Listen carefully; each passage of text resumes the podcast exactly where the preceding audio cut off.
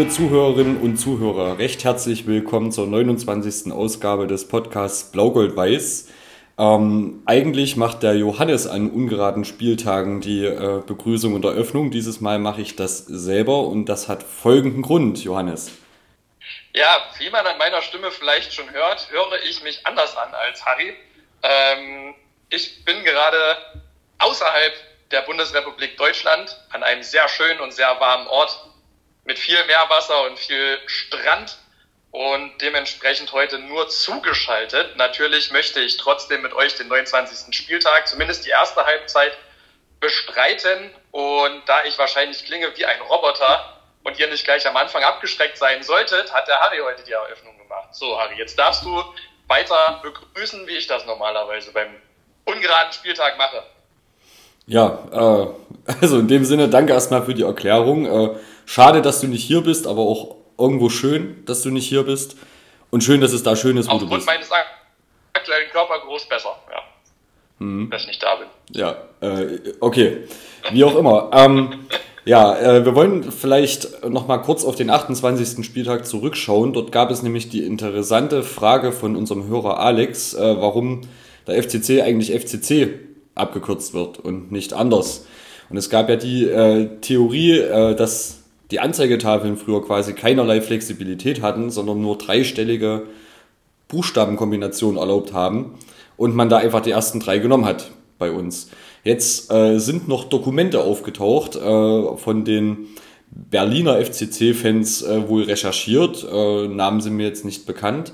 Und das sind Dokumente aus den Nuller- und Zehnerjahren des 20. Jahrhunderts. Also als es den Verein schon gab, aber eben gerade ganz frisch. Und äh, in diesen Dokumenten ist tatsächlich das Karl von Karl Zeiss immer als C. -Punkt abgekürzt, sodass der Name quasi FC C. Zeiss Jena stand. Und äh, wir würden uns jetzt mal erlauben, davon abzuleiten, dass man dann irgendwann einfach, um Zeit zu sparen, nur noch FCC gesagt hat und das quasi schon über 100 Jahre Tradition ist, äh, unseren Fußballclub so abzukürzen. Johannes, gehst du damit?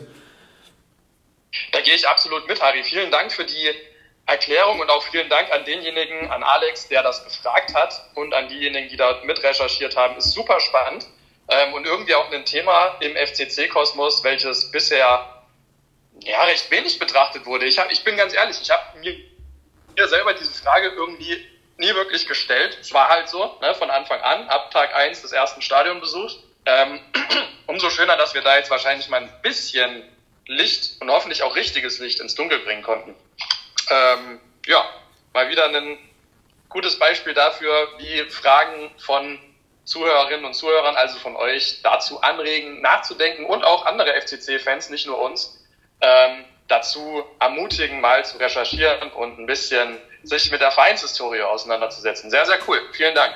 Genau. Schauen wir noch mal kurz auf uns selbst beziehungsweise auf unseren Podcast. Ähm, Johannes, möchtest du vorstellen, wer heute unser Gast sein wird? Ja, das kann ich sehr gerne machen. Wir werden in der zweiten Halbzeit heute die blau-gelb-weiße Hilfe zu Gast haben und haben damit erstmals nicht ähm, ein oder zwei Personen, die für sich quasi stehen, stellvertretend da sind, zu Gast, sondern eine Institution. Ähm, bei der blau-gelb-weißen Hilfe handelt es sich um die Fanhilfe des FCC. Ne? Ähm, ist euch vielleicht im Stadion auch schon mal begegnet mit der blauen Hütte hinter der Haupttribüne. Ähm, ist ein sehr, sehr spannendes Themenfeld, mit dem sich die Blau-Gelb-Weiße Hilfe beschäftigt. Ähm, allerdings finden wir, dass der Bekanntheitsgrad durchaus noch ein bisschen größer sein könnte. Also mit welchen Themen setzt man sich dort auseinander? Wie kann man als FCC-Fan dort mithelfen? Und was bringt mir das eigentlich persönlich, dass es in meinem Verein eine Fanhilfe gibt. Hier wird es so sein, dass der Harry in der zweiten Halbzeit alleine das Interview führen wird, ganz einfach aus technischen Gründen. Ähm, ich werde dann mich verabschieden, ähm, genau, und werde euch dann quasi mit der blau-gelb-weißen Hilfe und mit Harry alleine lassen, was natürlich trotzdem sehr, sehr spannend werden wird. Da bin ich mir ziemlich sicher. Ja, genau. Also wir freuen uns äh, auf die blau-gelb-weiße Hilfe, die heute unser Gast sein wird und freuen uns schon jetzt auf ein spannendes Interview. Wie gesagt, ist mal was bisschen anderes. Dieses Mal reden wir quasi mit einer Institution, du hast es richtig gesagt. Und äh, ja, seid gespannt drauf und ich würde sagen, wir haben ein straffes Programm. Äh, Johannes, deswegen, wie immer. Wie immer. Deswegen lass uns einfach ähm, ja, sofort einsteigen. und äh, den Rückblick erstmal äh, durchziehen. Ja, ähm, auf die Testspiele äh, wollen wir nur ganz kurz eingehen, auch um ein bisschen Zeit zu sparen. Es gab einen 5-0-Sieg gegen Schott, also Schott Jena. Es gab einen 3-1-Sieg gegen Hessen-Kassel. Es gab eine 1-2-Niederlage gegen Drittligisten Aue in Bad Blankenburg im Trainingslager. Und es gab auswärts beim FSV Frankfurt in Frankfurt-Bornheim einen 2-1-Sieg gegen einen ja, Regionalliga Südwest-Teilnehmer sozusagen, also ein Vergleich, der mehr oder weniger auf Augenhöhe ist und FSV Frankfurt übrigens auch der Pokalsieger ähm, des Hessen-Pokals. Genau. Viel interessanter wurde es dann natürlich, äh, als es in Chemnitz endlich wieder losging mit dem Pflichtspielbetrieb. Und äh, ja, Johannes, was war dein Eindruck? Mein Eindruck war, als ich das Spiel vor ähm, Laptop-Bildschirm verfolgt habe, dass die ersten fünf bis zehn Minuten sehr viel Druck gemacht wurde von Seiten des FCC, gab es auch gleich eine erste Chance. Ähm, und danach plätscherte das Spiel eigentlich mehr oder weniger so dahin. Bessere Chancen, so ehrlich muss man sein, hatte Chemnitz äh, gerade zu Ende der ersten Halbzeit, wo Kevin Kunz zweimal stark reagiert hat und ähm, das 0 zu 0 festgehalten hat. In der zweiten Halbzeit gab es dann den Lattentreffer von Joel Richter, der mir generell, finde ich, positiv aufgefallen ist, weil er sehr viel Zug zum gegnerischen Tor hat, leider ein bisschen ungefährlich ist. Symptomatisch, glaube ich, für das Spiel war dann die Situation kurz vor Schluss, als Elias Löder in einem Konter mit Benny Zang zusammen in einem 2 gegen 1 aufs Chemnitzer Tor zuläuft und dann ja noch vor dem Strafraum leider weggegrätscht wird, was extrem bitter gewesen ist. Das hätte nämlich vielleicht der Siegtreffer sein können. Man muss aber auch ehrlich sein, rein vom sportlichen Verlauf her, finde ich, muss man mit dem Punkt leben und sich damit auch zufrieden geben, weil effektiv betrachtet dann doch eigentlich eher Chemnitz dem 1 zu 0 näher gewesen ist, beziehungsweise dem Siegtreffer näher gewesen ist. Als wir, Harry, wie siehst du das? Ich sehe es ganz genauso. Ich denke, es war sportlich ein gerechtes Unentschieden. Äh, hätte jetzt auch gesagt, dass es ein leichtes Chancenplus äh, für die Chemnitzer gab. Ähm, Kunz war gut aufgelegt auf jeden Fall, hat in der einen oder anderen Situation den Punkt festgehalten. Und hier und da hätten wir vielleicht auch selber ein Tor erzielen können, aber da war irgendwie noch nicht genug Zielstrebigkeit da. Ja, das Ganze vor den Augen von über 6100 Zuschauern, also angemessene Kulisse, würde ich sagen, für dieses äh, Duell. Ähm, davon waren ungefähr 1000 Jena mitgereist, auch ordentlich. Der Gästeblock war phasenweise auch sehr laut, obwohl 90 Minuten Gegenwind sozusagen äh, herrschte. Ja, erwähnenswert ist noch, dass Benny Zank äh, schon in der 67. Minute eine Chance kam für den bis dahin etwas glücklosen Jan Dahlke. Ähm, Zank hat auf jeden Fall gute Ansätze gezeigt. Aber äh, wie du schon sagtest, gerade im Zusammenspiel mit Elias Löder, ähm, da hätte man wahrscheinlich dort äh, ein bisschen souveräner oder abgeklärter agieren müssen, um eben dann tatsächlich vielleicht den Lucky Punch zu landen. Ansonsten, ja, ein Spiel, äh, Justin Petermann äh, musste verletzungsbedingt ausgewechselt werden. Ja, sprich ruhig, Johannes. Ja, genau, das wollte ich unbedingt noch ergänzen. Ich finde, das hat man auch gemerkt. Justin Petermann eigentlich Spielmacher, ist verletzt raus mit einer Knieverletzung, fällt auch wahrscheinlich mehrere Wochen aus. Ähm, wird jetzt interessant sein zu sehen in den kommenden Spielen, wie der FCC sich dann im spielerischen Bereich aufstellen wird, weil Justin Petermann ja an sich ein Spieler ist, der kreativ ist, in der Offensive sich einbringt und da ist dann aktuell mit Lukas Lemmel ähm, im zentralen Mittelfeld nur noch eine Person vorhanden. Müssen wir, müssen wir sehen, wie sich das entwickelt. Ich fand zum Beispiel dann ähm, beim Spiel gegen Greifswald, äh, machen wir jetzt schon einen Sprung zum zweiten Spieltag. Können wir gern tun. Ähm, hat man das durchaus ein bisschen gemerkt. Ähm, Wobei ich finde, dass das Problem dann bei dem 1 zu 1 nicht gewesen ist, dass man zu wenig Chancen rausgespielt hat, sondern dass man die, die man rausgespielt hat, nicht nutzen konnte. Ähm, was ist deine Meinung dazu? Ja, also ich sehe es absolut genauso. Die ersten 20 Minuten des Greifswald-Spiels haben aus meiner Sicht auch den Gästen gehört. Ähm, wie gesagt, wenn man nur mal die Namen liest, wer da so alles bei Greifswald spielt, äh, auch Benjamina zum Beispiel, der das Tor gemacht hat, der hat übrigens 2009, 2010 seine erste Herrenstation auch in Jena gehabt, hat da bei uns gespielt. Ähm, da spielen schon ein paar wirklich gute Kicker und das hast du auch gestern gemerkt, dass die äh, nicht irgendwie unterlegen waren. Ich fand schon, dass wir dann nach 20 Minuten das Spiel ein bisschen mehr in der Hand hatten als die Gäste. Ich glaube auch, dass wir insgesamt dem Tor etwas näher waren, auch wenn Kunz gestern auch zwei, dreimal äh, wieder stark halten musste. Aber äh, vor allem der Gästetorwart war natürlich äh, wirklich stark aufgelegt, das muss man auch sagen. Ähm, der hat ein paar Dinge rausgeholt, dann haben wir in der Nachspielzeit als nach dem Ausgleich, glaube ich, sogar noch, äh, noch mal einen Pfosten getroffen. Ähm, ja, also es hätte ein glücklicher Sieg werden können, aber unterm Strich finde ich auch, es war ein ausgeglichenes Spiel leichte Vorteile ähm, für uns, aber wie schon die Woche davor äh, ein gerechtes Unentschieden. Übrigens wieder Maurice Hähne mit dem späten Ausgleich, der hatte auch im Testspiel gegen Hessen-Kassel getroffen. Scheint irgendwie gerade ein ziemliches Hoch zu haben, wenn man schaut, dass er ja in der vergangenen Saison eher weniger Einsatzzeit bekommen hat, gerade zu Saisonbeginn in der Hinrunde und ähm, in dem Zeitraum, wo dann Burim Halili auch fit gewesen ist. Da scheint sich Maurice jetzt aktuell ein bisschen durchgesetzt zu haben und macht insgesamt, finde ich, einen guten Eindruck. Zum Spiel gestern noch, ähm, im Sportlichen. Ich finde halt, man muss jetzt durchaus mit den zwei Punkten aus den ersten zwei Spielen zufrieden sein und damit leben können, weil das ist relativ wichtig, finde ich. Man hat auswärts in Chemnitz gespielt, kein leichter Gegner war es in den letzten Jahren nie und unabhängig davon, ob die Chemnitzer jetzt einen Umbruch hatten oder nicht, ähm, ein schweres Auswärtsspiel gewesen und Greifswald als durchaus ambitionierter Verein in der Regionalliga ist jetzt auch nicht so, dass die nach Jena kommen und man dann erwarten kann, du schießt die irgendwie 6 zu 0 nach Hause. Ich finde, da täte uns ein bisschen mehr Bodenständigkeit ganz gut und auch Respekt vor den, vor den jeweiligen Gegnern. Ne? Also wir dürfen jetzt nicht, nur weil wir sagen, unsere Mannschaft ist eingespielt und wurde auf bestimmten Positionen passend ergänzt, wie ich finde, dass man dann automatisch jetzt zehn Spiele, zehn Siege einfährt zu Beginn der Saison. Ähm, ist mir an der Stelle nochmal relativ wichtig zu sagen. Das heißt, zwei Punkte, okay, ist ein bisschen weniger als erhofft. Nichtsdestotrotz völlig in Ordnung, finde ich. Sehe ich auch so. Sehe auch, äh, es braucht immer Geduld und die Saison ging gerade erst los und geht eben auch noch sehr, sehr lang, noch 32 Spiele auf der Uhr. Äh, da ist noch alles in alle Richtungen möglich, von daher können wir da entspannt sein. Ähm, ich würde noch kurz auf die Personalsituation eingehen, also auf die Kadersituation. Dort ist natürlich jetzt ähm, im Vergleich zum letzten Podcast erfreulicherweise nicht so viel passiert, weil wir äh, relativ früh schon unseren Kader zusammen hatten. Die neueste Entwicklung ist eigentlich nur, ähm, dass Ugo Tetzel äh, auf dem Mannschaftsfoto zwar noch drauf ist, aber sich wohl nicht für den angebotenen Vertrag in Jena entscheiden wird und äh, ja aktuell bei der VSG Altlinige im Gespräch ist.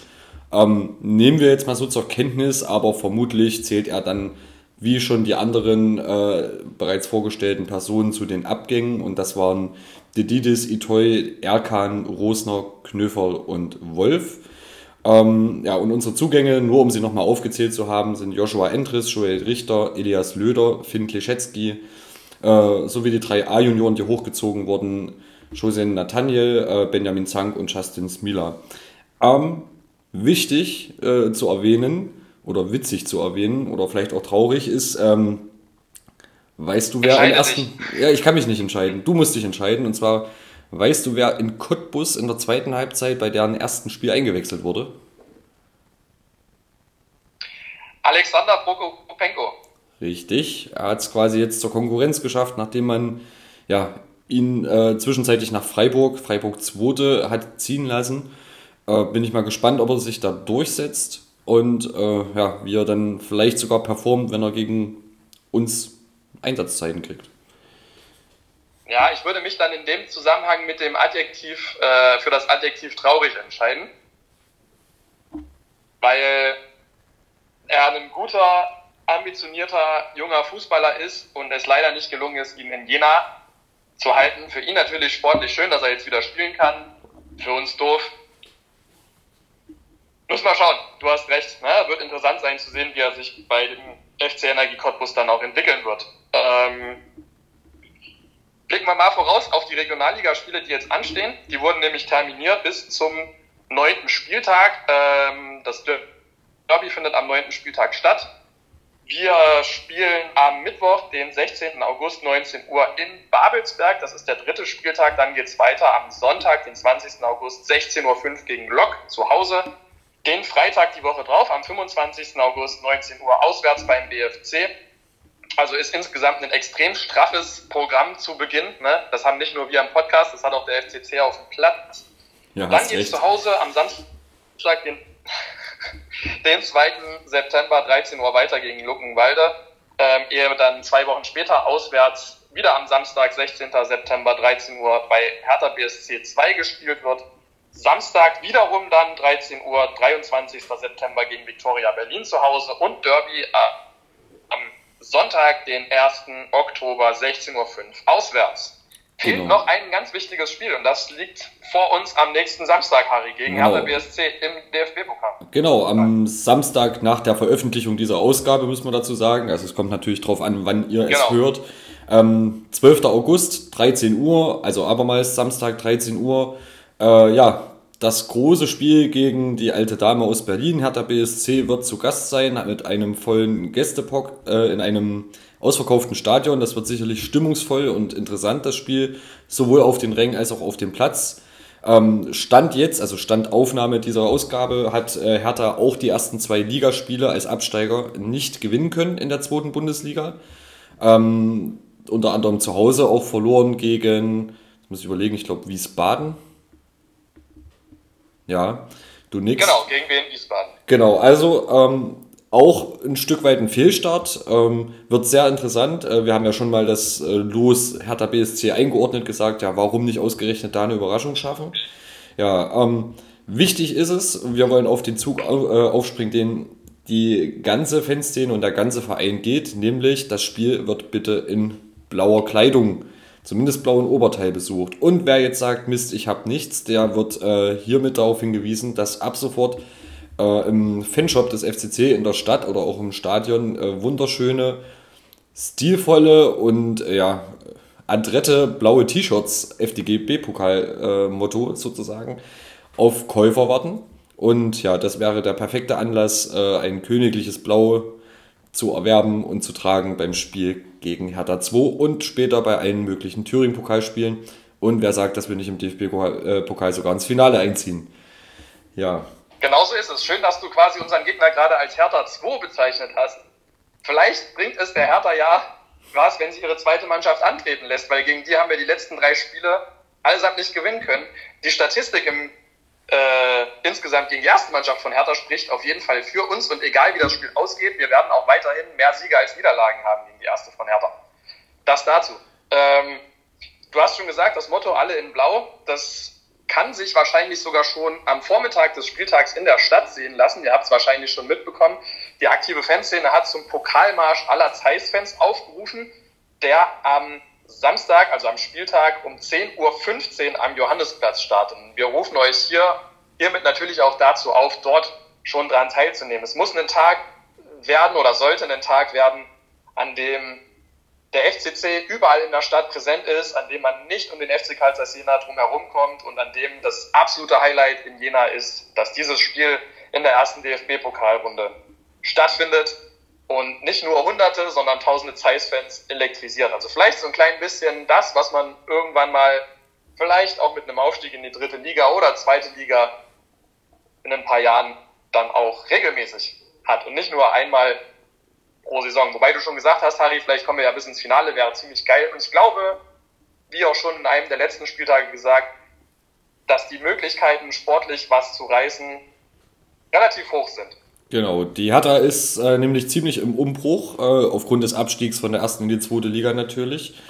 Ähm, allgemein ist das ein bisschen äh, äh, ja, ein Chaos-Club geworden, dieser vermeintliche Big City Club. Ähm, in den letzten Jahren äh, hat man sich eigentlich sportlich und auch strukturell total zurückentwickelt, obwohl mit Lars Windhorst äh, ein Investor da war, der insgesamt, man spricht von 375 Millionen Euro dort rein gepumpt hat. Also das ist jetzt keine irrelevante Größenordnung, aber die Vorreiterrolle in der Hauptstadt hat man eindeutig an Union Berlin abgeben müssen, nachdem Union lange Zeit quasi eher bedeutungslos war im sportlichen Sinne. Ja, ähm, Lars Windhorst hat die Anteile mittlerweile verkauft im November 22 an einen US-Investor, ähm, 777 Partners, angeblich für nur 15 Millionen und ja, dafür wohl 64,7 Prozent der ausgegliederten Profiabteilung bekommen. Ja, ähm, das ist zumindest unser Rechercheergebnis. Äh, ich denke mal, das wird auch so passen. Ähm, das Interessante dabei ist aber, dass die Hertha als äh, Verein Vorkaufsrecht auf Anteile hatte, aber der Verein konnte das mangels Liquidität gar nicht nutzen. Schade eigentlich, sonst wäre das mal ein Beispiel gewesen, wie man ja, äh, quasi einen Verein auch wieder zurückholen kann in die eigene Hand. Ähm, ja, 777 Partners ist übrigens nicht nur bei der Hertha beteiligt, sondern auch beim FC Sevilla aus Spanien, äh, CFC Genua aus Italien, Standard Lüttich aus Belgien und auch Melbourne Victory aus Australien. Ja, was ist sonst noch interessant zur Hertha? Es war ein bisschen in den Medien, dass im Sommer letztes Jahr, im Juni 2022, mit äh, Kai Bernstein ein neuer Präsident dort, ich sag mal, übernommen hat. Und äh, dass das erstmalig in Deutschland äh, eine Person war, die eine Vergangenheit in einer Ultragruppe des eigenen Vereins hatte namentlich die Harlequins Berlin, ähm, ja, deren Zaunfahne man dann sicherlich beim Spiel auch in Jena sehen wird. Also ist eine ganz interessante Entwicklung, Beobachtung. Aber wie gesagt, dieser Anspruch Big City Club und äh, Nummer 1 in Berlin, das ist gerade ganz, ganz weit weg und da wird das frühe Pokal aus natürlich jetzt auch nicht zur Besänftigung der Anhängerschaft beitragen. Nein, das wird auf gar keinen Fall dazu beitragen. Ähm, Hertha bleibt spannend in der Entwicklung zu beobachten, weil sich dann doch, auch wenn es ein Verein ist, der in der Bundesliga spielt und die Voraussetzungen ganz andere sind als bei uns in Jena, es dann doch Parallelen gibt. Ne? Also du hast das mit dem Vorkaufsrecht der Vereins, äh, der Anteile an der äh, ausgegliederten Profiabteilung angesprochen. Ähm, und das wird interessant sein zu sehen, wie sich das in den nächsten Jahren entwickelt erst recht vor dem Hintergrund, wenn die Hertha jetzt vielleicht die Saison so spielt, wie der HSV in der zweiten Liga seit mehreren Jahren spielt und es nicht schaffen wird, wieder in die Bundesliga zurückzukommen. Ähm, wird spannend. Spannend sind auch die Tipps, die aus der Redaktion abgegeben wurden für das Pokalspiel. Äh, ich lese jetzt nur meinen eigenen Tipp vor und Harry, du kannst dann alle anderen Tipps kommentieren. Ich Gerne. tippe 2 zu 1 für uns, wobei ich nicht weiß, wer also wobei ich noch weniger weiß, wer für Hertha das Tor schießen soll, als wer für uns die Tore schießen soll. 2-1, mein Tipp. Okay, ähm, ja, ich tippe 0-0. Irgendjemand hat hier ein Skript geschrieben und dann muss ich jetzt nicht erklären, oder? Also 0-0 natürlich, äh, wir tippen nach 90 Minuten.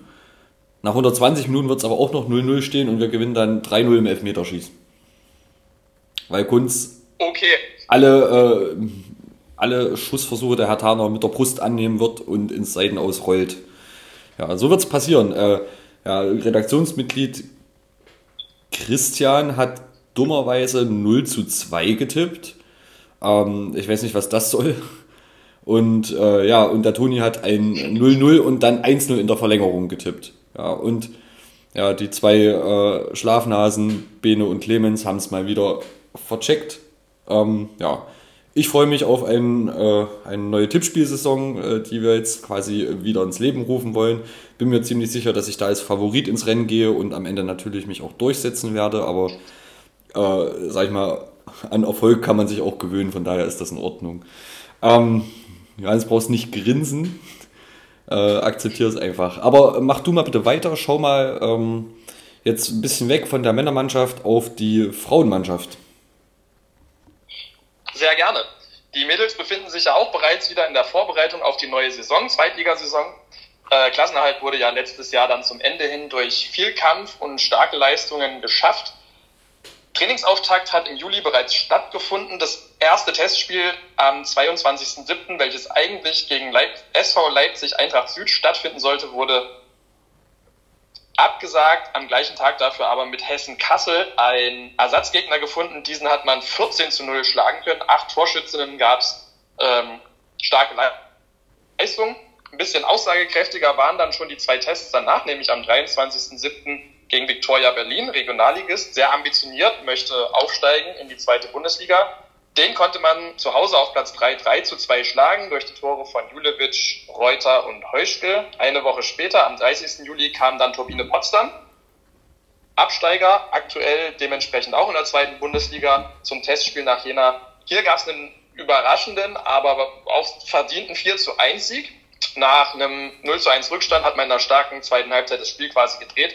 Torschützinnen waren Johanna Seifert, Anja Heuschkel und Emily Reske, äh, wobei man sagen muss, Johanna Seifert hat sogar einen Doppelpack geschafft. Eigentlich hätte es jetzt dann am Wochenende noch die Teilnahme am Steka Cup geben sollen. Die wurde aber abgesagt vom FCC aufgrund von vielen Verletzungen und Krankheitsfällen. Dementsprechend ist das nächste sportlich relevante Spiel das am kommenden Sonntag, am 13. August um 14 Uhr. Da ist nämlich auch bei den Frauen der DFB-Pokal auf der Agenda und da geht's nach Ingolstadt zum Ligakonkurrenten vom FC Ingolstadt 04. Saisonauftakt in der zweiten Liga ist dann eine Woche später, am Samstag, den 19. August um 16 Uhr, empfängt man zu Hause die Zweitvertretung des VfL Wolfsburg, ähm, ehe es dann anschließend zur Turbine Potsdam geht und dann andernach ins Paradies kommt, wobei diese Spiele noch nicht terminiert sind. Ähm, zu den Personalien sei so viel gesagt, dass Julia Arnold ihren Vertrag um ein weiteres Jahr verlängert hat, finden wir sehr schön. Trotz Kreuzbandriss in der vergangenen Saison möchte Julia in der kommenden Saison ähm, ja, wahrscheinlich ab der Rückrunde wieder auf dem Platz stehen. Hierfür wünschen wir ihr natürlich alles Gute. Ähm, und dann haben wir noch die Neuzugänge Jette Terhorst und Bente Fischer von Borussia Woche, glaube ich, im letzten Spieltag schon erwähnt. Annika Metzner von RW ist ebenfalls neu. Auch das dürfte aus dem letzten Spieltag bekannt sein. Und dann ähm, wurde Felicia Stresser aus der eigenen Jugend hochgezogen. Die hat auch schon in Jugendnationalteams mitgespielt. Und Melanie Reuter, die bereits in Jena gewesen ist in der Jugend, ist vom SC Freiburg zurück an die Kernberge gekommen. Und allen Neuzugängen wünschen wir natürlich viel Erfolg beim FCC und sind gespannt, wie sie sich in das Team integrieren werden. Nochmal ganz kurz die Mädels, die uns verlassen haben. Das waren Anna Weiß, die ist zur Union Berlin gewechselt, Svenja Paulsen und Samira Sarawi, die aufgrund ihrer recht langwierigen Verletzung sich jetzt erstmal auf ihre Gesundheit und ihre Genesung konzentrieren möchte. Und hierfür wünschen wir natürlich auch alles Gute, Harry. Ja. Das war ein sehr schneller Durchlauf. Ja, das hast du ganz gut gemacht. Du machst das recht ordentlich und wir gucken noch mal ganz schnell auf die zweite der äh, Frauen, die U21 sozusagen, die in der Regionalliga Nordost kicken. Ähm, die starten mit einem Test bei den Würzburger Kickers am 11. August, äh, haben dann ihr erstes Pflichtspiel, das erste Saison-Heimspiel am 19. August gegen FFC Magdeburg um 14 Uhr. Eine Woche später, am 27. August, dann das erste Auswärtsspiel bei der zweiten Mannschaft von Turbine Potsdam. Und ja, weitere interessante Gegnermannschaften in der Liga sind Union Berlin, Hertha BSC, Viktoria Berlin, Berolina Mitte, Fortuna Dresden und Bischofswerda.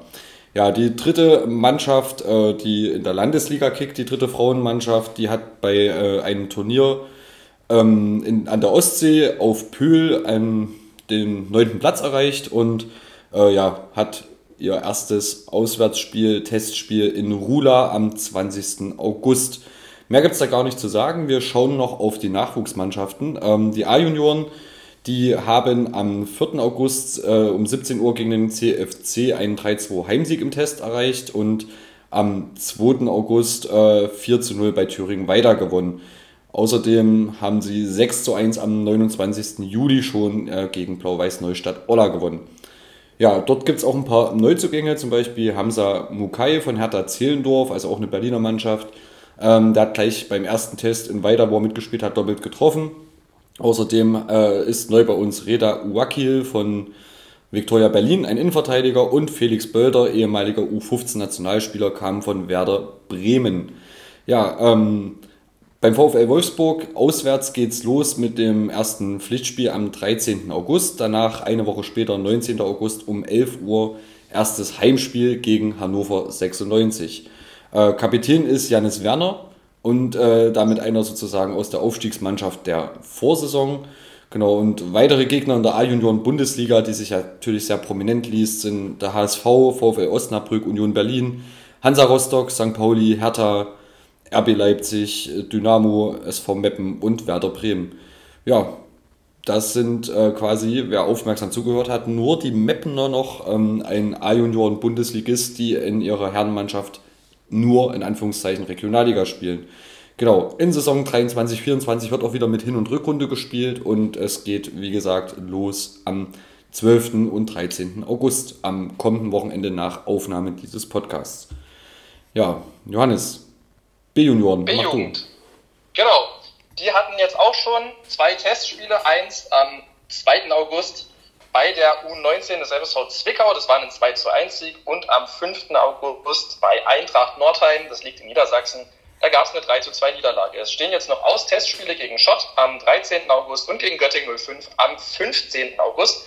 Start der neuen Saison in der Regionalliga Nordost ist am 27. August gegen Viktoria Berlin. Ich glaube, Viktoria Berlin ist einer der Vereine, der in diesem Podcast neben dem FC Karl Jena am meisten genannt wird. Sehr interessant.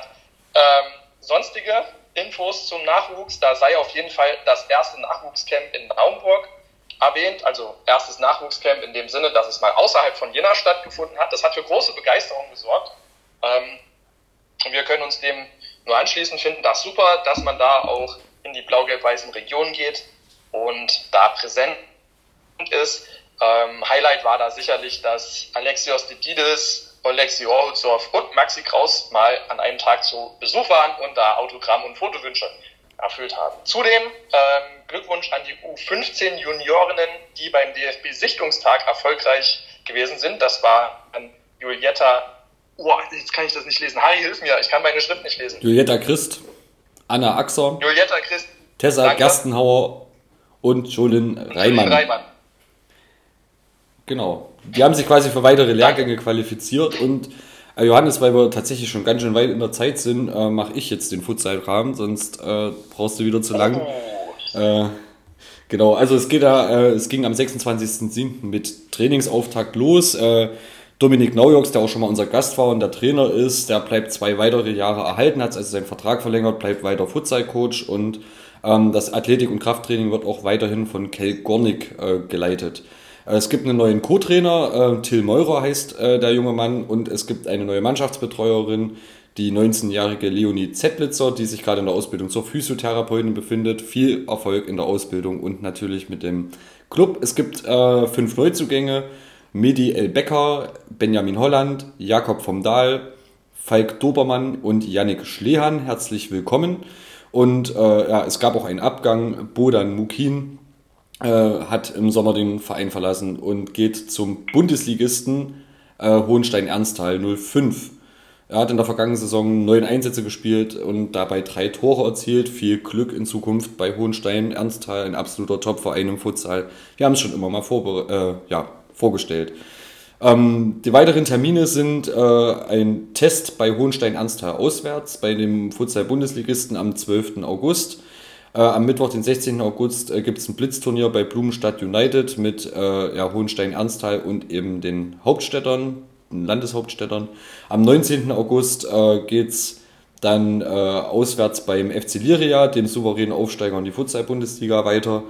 Und äh, am 26. August ab 15 Uhr wird ein eigenes Vereinsturnier mit Hohenstein-Ernsthal, Darmstadt 98 und Futsal Nürnberg gespielt. Das erste Pflichtspiel ist dann am Sonntag, den 3. September gegen UFC Atletico Berlin um 14 Uhr in Jena. So, das war mein Schnelldurchlauf. Johannes, du darfst wieder übernehmen. Wir gucken mal ein bisschen auf die Vereinspolitik. Ja, sehr gern. Vereinspolitik, Harry, du hast richtig gesagt. Da gab es ja gerade in der Sommerpause für viele von uns, für dich, für mich und wahrscheinlich viele andere FCC-Fans vor allem die Frage, wie wird sich denn jetzt das Zukunftskonzept gestalten im Rahmen der Transfer- und Wechselpolitik des FCC? Hier muss man sagen, dass die Kommunikation zur Erwartungshaltung, also was möchte man mit dem Zukunftskonzept eigentlich erreichen, wie möchte man damit umgehen, was wird wie umgesetzt, die ist leider von Seiten des Vereins, von Seiten der Spielbetriebs GmbH völlig ausgeblieben, was unter anderem dazu geführt hat, dass viele Leute jetzt nach den ersten zwei Spieltagen und in Anführungsstrichen nur zwei Punkten unzufrieden sind, weil die Erwartungshaltung dann eigentlich schon auch gewesen ist, okay, oder scheinbar gewesen ist. Wir haben eine Mannschaft, die ist zusammengeblieben, haben eine sportlich recht gute letzte Saison gespielt. Ergo folgern wir daraus, wir müssen unbedingt von Tag eins an um den Aufstieg mitspielen. Ähm, ist eigentlich nicht das, was im Zukunftskonzept so drinsteht. Es geht ja vor allem um die Entwicklung einer Mannschaft ähm, und auch um eine Unterstützung für das Trainerteam, Harry. Ja. Ja, hast du recht. Was guckst du mich so erwartungsvoll an? Bist du jetzt fertig oder was? Ich weiß nicht, ob du noch was ergänzen möchtest dazu.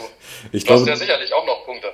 Ich glaube, dass du äh, ja mehr oder weniger alles gesagt hast. Ähm, ich sag mal, es ist in Sachen Transferpolitik spürbar, dass Klinge als aktuell Hauptverantwortlicher für die Planung und Zusammenstellung ähm, dort mehr Unterstützung auch äh, bekommen muss und mehr Zuspruch, wenn er sich wirklich um die Einhaltung des Konzepts bemühen muss. Ähm, aktuell sind es äh, ja, vier externe Neuzugänge so, das ist völlig in Ordnung. Wir waren auch sehr zufrieden mit den Neuzugängen, wir haben das ja auch schon öfter gesagt.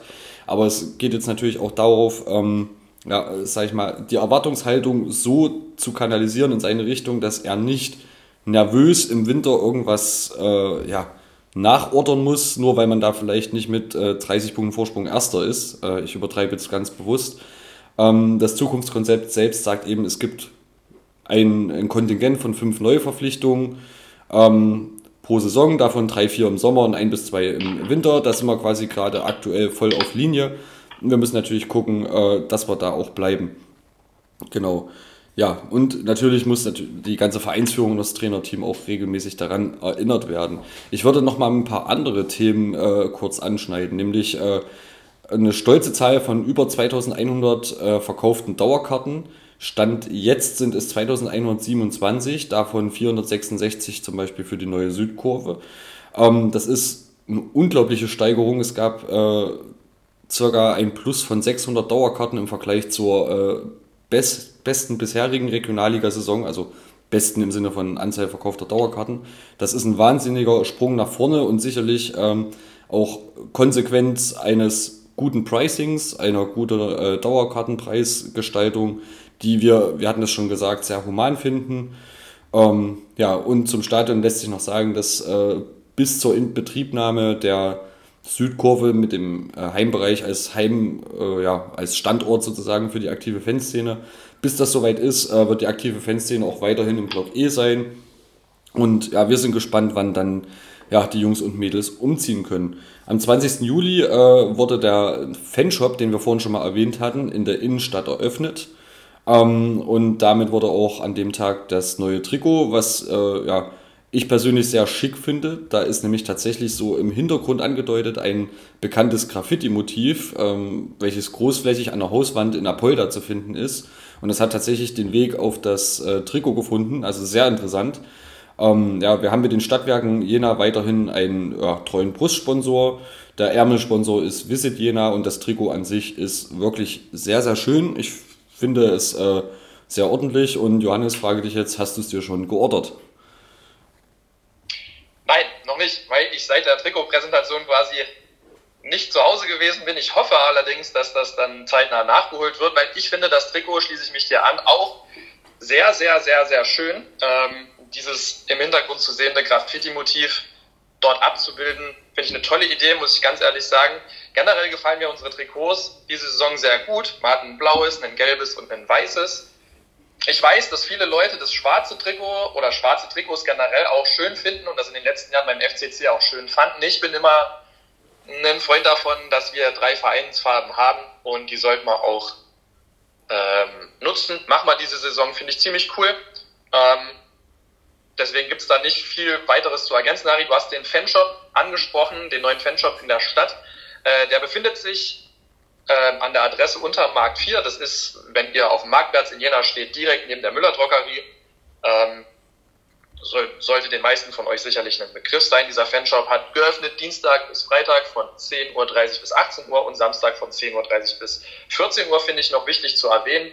Ähm, einfach aus dem Grund, dass man da, wenn man da mal in der Stadt sein sollte, durchaus mal vorbeischauen kann, sich selber ein Bild davon machen kann und es auch interessant sein wird zu sehen, wie sich dieser Fanshop in der Stadt ähm, entwickeln wird. Wo wir vielleicht nochmal einen Blick drauf werfen, allerdings nicht heute, ist der Zusammenhang, der dort mit L5 besteht und mit dem Basketball. Allerdings kann man da jetzt noch nicht so viel zu sagen. Wir haben es aber im Hinterkopf und werden da sicherlich auch irgendwann nochmal drüber sprechen. Ein letzter Punkt, der da im Vereinsumfeld noch wichtig ist, ist, ähm, dass wir neben der tollen Zahl von den schon erwähnten Dauerkarten jetzt auch über 5000 Mitglieder im EV haben.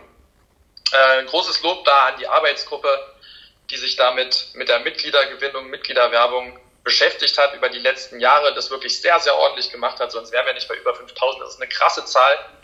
Zeigt zusätzlich zu den Dauerkarten und zu den Fanshop für mich, dass gerade ein bisschen was in Bewegung ist. Neues Stadion, Außerdem ne, geht in eine richtige, wie ich finde, sehr positive Richtung. Wird interessant sein zu sehen, wie dann die sportliche Entwicklung damit einhergeht oder auch nicht einhergeht. Ähm, auf jeden Fall sehr, sehr interessant, Harry. Und wir haben uns in Bezug auf die Mitgliederoffensive und die neue Mitgliederzahl auch noch was überlegt. Das darfst du jetzt sehr gerne mal vorstellen, was da unser Gedanke gewesen ist. Ja, genau. Ähm, in den kommenden vier Wochen sind wir gespannt auf eure beste Mitgliederbewerbungsstory. Das heißt, äh, die Art und Weise der Mitgliedergewinnung. Und wir spenden der coolsten Story, die wir äh, natürlich ganz neutral so werten wollen, ähm, dem oder derjenigen Person einen Original-Podcast-Schal, wie gesagt, streng limitiert. Ähm, das ist also, äh, ja, sage ich mal, sicherlich wert, sich darum zu bemühen. Das heißt, wenn ihr irgendwo äh, eure Ex-Frau, euren Chef, eure Schwiegermutter, eure ehemaligen Mithäftlinge,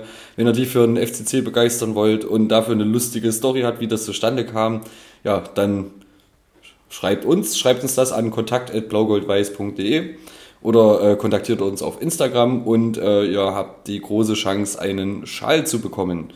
Also, wir bitten natürlich um den Nachweis, dass die Bewerbung auch erfolgreich war. Das heißt, die vorhin genannten Personengruppen oder wer auch immer, dass die jetzt auch tatsächlich Vereinsmitglied sind, das müsst ihr uns schon irgendwie beweisen. Äh, sonst kann man uns ja viel erzählen. Ähm, genau, also, damit ist mindestens ein weiteres Mitglied gesichert, würde ich jetzt sagen. Und wir gucken mal noch ganz kurz auf das Thema, was natürlich dauerpräsent ist, nämlich das Stadion. Dort wurde vor dem ersten Heimspiel gegen Kreiswald ähm, vor allem in der neuen und auf der neuen Haupttribüne viel, viel fertiggestellt. Die Einlasssituation an der Nordostecke ist schon in ihrer finalen ja, äh, Form. Dahinter und auf dem Block oder auf der Tribüne sind teilweise noch Provisorien, aber es ist jetzt äh, schon ein Großteil der neuen Haupttribüne in Betrieb genommen. Auch der, ähm, ja, die Trainerbänke zum Beispiel stehen schon auf der Ostseite. Gegen Kreiswald waren aber die Katakomben noch nicht nutzbar. Das heißt, aus der alten Haupttribüne sind dann erstmal alle über den Platz gelatscht, um eben drüben an die Bänke zu kommen. Das wird sich aber in Zukunft auch noch ändern. Der Gästeblock selbst ist auch kurz vor der Fertigstellung.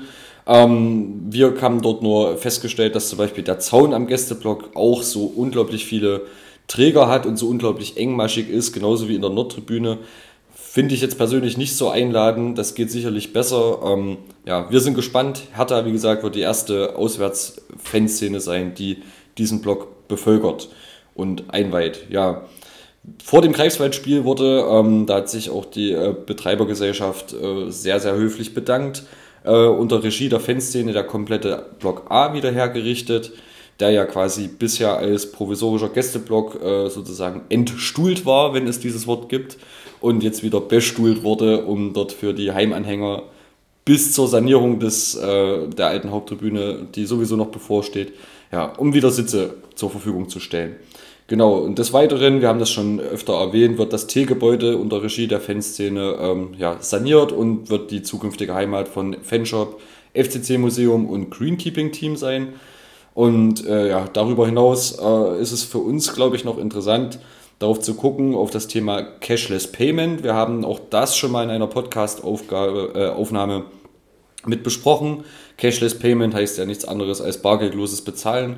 Und ja, äh, ich denke, es ist sinnvoll, alles Mögliche anzubieten und eben auch die Bargeldzahlung zu erhalten. Und ich glaube, dass das auch viel Zuspruch aus der Anhängerschaft erfährt, weil einfach nicht jeder, sage ich mal, dazu befähigt ist, alles mit Karte, mit Handy oder wie auch immer zu lösen. Es ist in Ordnung, das anzubieten, aber es darf eben nicht die einzige Option sein. Und aktuell ist es tatsächlich auch so, ähm, dass das Cashless Payment zumindest erstmal aufgeschoben ist. Das heißt, vor Beginn der Rückrunde ist alles noch beim Alten und ihr könnt quasi auf verschiedenen Wegen bezahlen. Und das ist doch, denke ich, erstmal gut und mal gucken, wie lange dieser Zustand dann tatsächlich äh, erhalten bleibt. Ja, ich würde ja. äh, noch ganz kurz. Schließe ich mich an. Ich finde es ja. extrem wichtig, dass es weiterhin auch möglich ist, mit Bargeld zu bezahlen. Ähm, Cashless Payment sollte angeboten werden, aber auch Bargeldzahlung. Ich denke auch, das kann man relativ gut im Stadion umsetzen. Genau. Ansonsten äh, ja, wirft auch das Jahr 2024 schon seine Schatten voraus, nicht nur mit dem äh, Karl-Schniege-Turnier, was am 2. Januarwochenende stattfindet, sondern auch mit dem 100-jährigen Jubiläum des Ernst-Abbe-Sportfelds. Also nachdem wir dieses Jahr das 120. Vereinsjubiläum feiern könnten, äh, konnten, werden wir nächstes Jahr 100 Jahre Ernst Aber Sportfeld feiern können. Und ja, wir sind natürlich gespannt, welche Ideen es so in der Hörerschaft gibt, dieses besondere Jubiläum zu äh, begehen, zu feiern. Äh, wenn ihr da Ideen habt und so weiter, äh, versucht euch doch einzubringen oder sagt es uns einfach und wir geben es weiter. Ich denke, es ist auf jeden Fall ein würdiger Anlass, um irgendwas zu tun und das nicht äh, einfach so vorbeiziehen zu lassen. Super gesagt, Harry. Schöne Zusammenfassung. Ähm, an der Stelle sind wir mit den FCC-Themen für die erste Halbzeit durch. Ein kleines Thema liegt mir noch auf dem Herzen. Das ist ein kurzer Blick über den Tellerrand zu einem unserer Ligakonkurrenten, dem FSV Zwickau. Habt ihr vielleicht schon mitgekriegt, beim FSV Zwickau sieht es finanziell, wie bei so vielen Vereinen, nicht sonderlich rosig aus, sodass die Fanszene dort ähm, über ein Crowdfunding, kommt euch aus Jena vielleicht bekannt vor, von Südkurve bleibt, ähm, dazu aufgerufen hat zu spenden. Und zwar ist das Ziel, 500.000 äh, Euro insgesamt zu sammeln, ähm, um den Spielbetrieb der aktuellen Saison abzusichern. Äh, die FSV-Fans an sich waren jetzt nie sonderlich großartig für solidarische Aktionen bekannt. Ähm, wir finden das Konzept dennoch, also ich finde, ja, unterstützenswert. Ich glaube, Harry, du auch. Ich spreche da für uns. Ja. Ähm, ganz, ganz einfach aus dem Grund, weil der FSV Zwickau ein sportlicher und fantechnischer Rivale ist. Nichtsdestotrotz aber auch ein Traditionsverein. Und ich bin ehrlich, es wäre schade, wenn denen dann irgendwie die Löschung aus dem Vereinsregister droht, das wäre wirklich nicht, cool, muss ich ganz ehrlich sagen. Es würde was fehlen. Ähm, ein Rivale weniger ist scheiße in der Zeit heute, wo es schon viel Durcheinander im Fußballbereich gibt. Ähm, und erwähnenswert an der Stelle noch, dass die Südkurve von der Bechersammlung jetzt am Wochenende gegen Greifswald ähm, 1000 Euro an das Crowdfunding des FSV Zwickau spendet, finde ich auch sehr gut, einfach als Zeichen dafür, dass man miteinander rivalisieren kann, in Rivalität steht, aber sich trotzdem auch respektiert und weiß, was man aneinander hat. Ich hoffe, ihr wisst alle, wie ich das meine. Ähm, dementsprechend da die Spende, die ich persönlich sehr gut finde, sehr begrüße. Ja, ich kann mich dem nur anschließen und ja, äh, du hast schon gesagt, das Ziel ist es, eine halbe Million zu sammeln und ich hatte heute mal geguckt, ich glaube, man ist jetzt über die Hälfte, man ist bei gut 270.000, also ja, sagen wir bei aller Rivalität und äh, sicherlich auch Abneigung, äh, trotzdem viel Glück, dass äh, ja, die Jungs und Mädels ihren Verein retten können. Johannes, ich würde sagen, wir haben eine kleine Pause verdient. Wir äh, würden äh, wahrscheinlich ja. die Halbzeitpause noch zusammen verbringen. Es würde mich freuen, wenn wir das noch gemeinsam machen und dann kannst du wieder ins Wasser springen und äh, ja, die zweite Halbzeit, wie versprochen, mache ich dann alleine mit unserem heutigen Gast, der Blau-Gelb-Weißen Hilfe. Von daher erstmal danke für eure Aufmerksamkeit. Johannes, wir ziehen uns kurz zurück, dann machen wir äh, unsere Halbzeitpause durch und dann darfst du gehen. Genau, bis gleich. Bis gleich.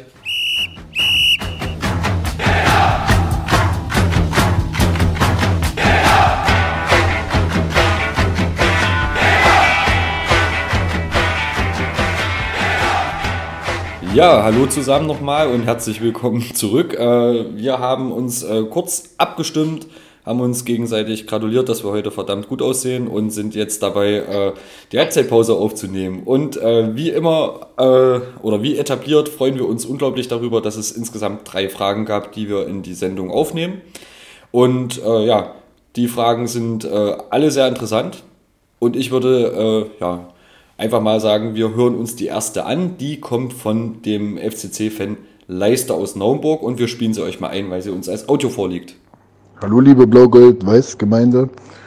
Hallo liebes Redaktionsteam. Ich habe eine Frage zum Thema Südkurve bleibt.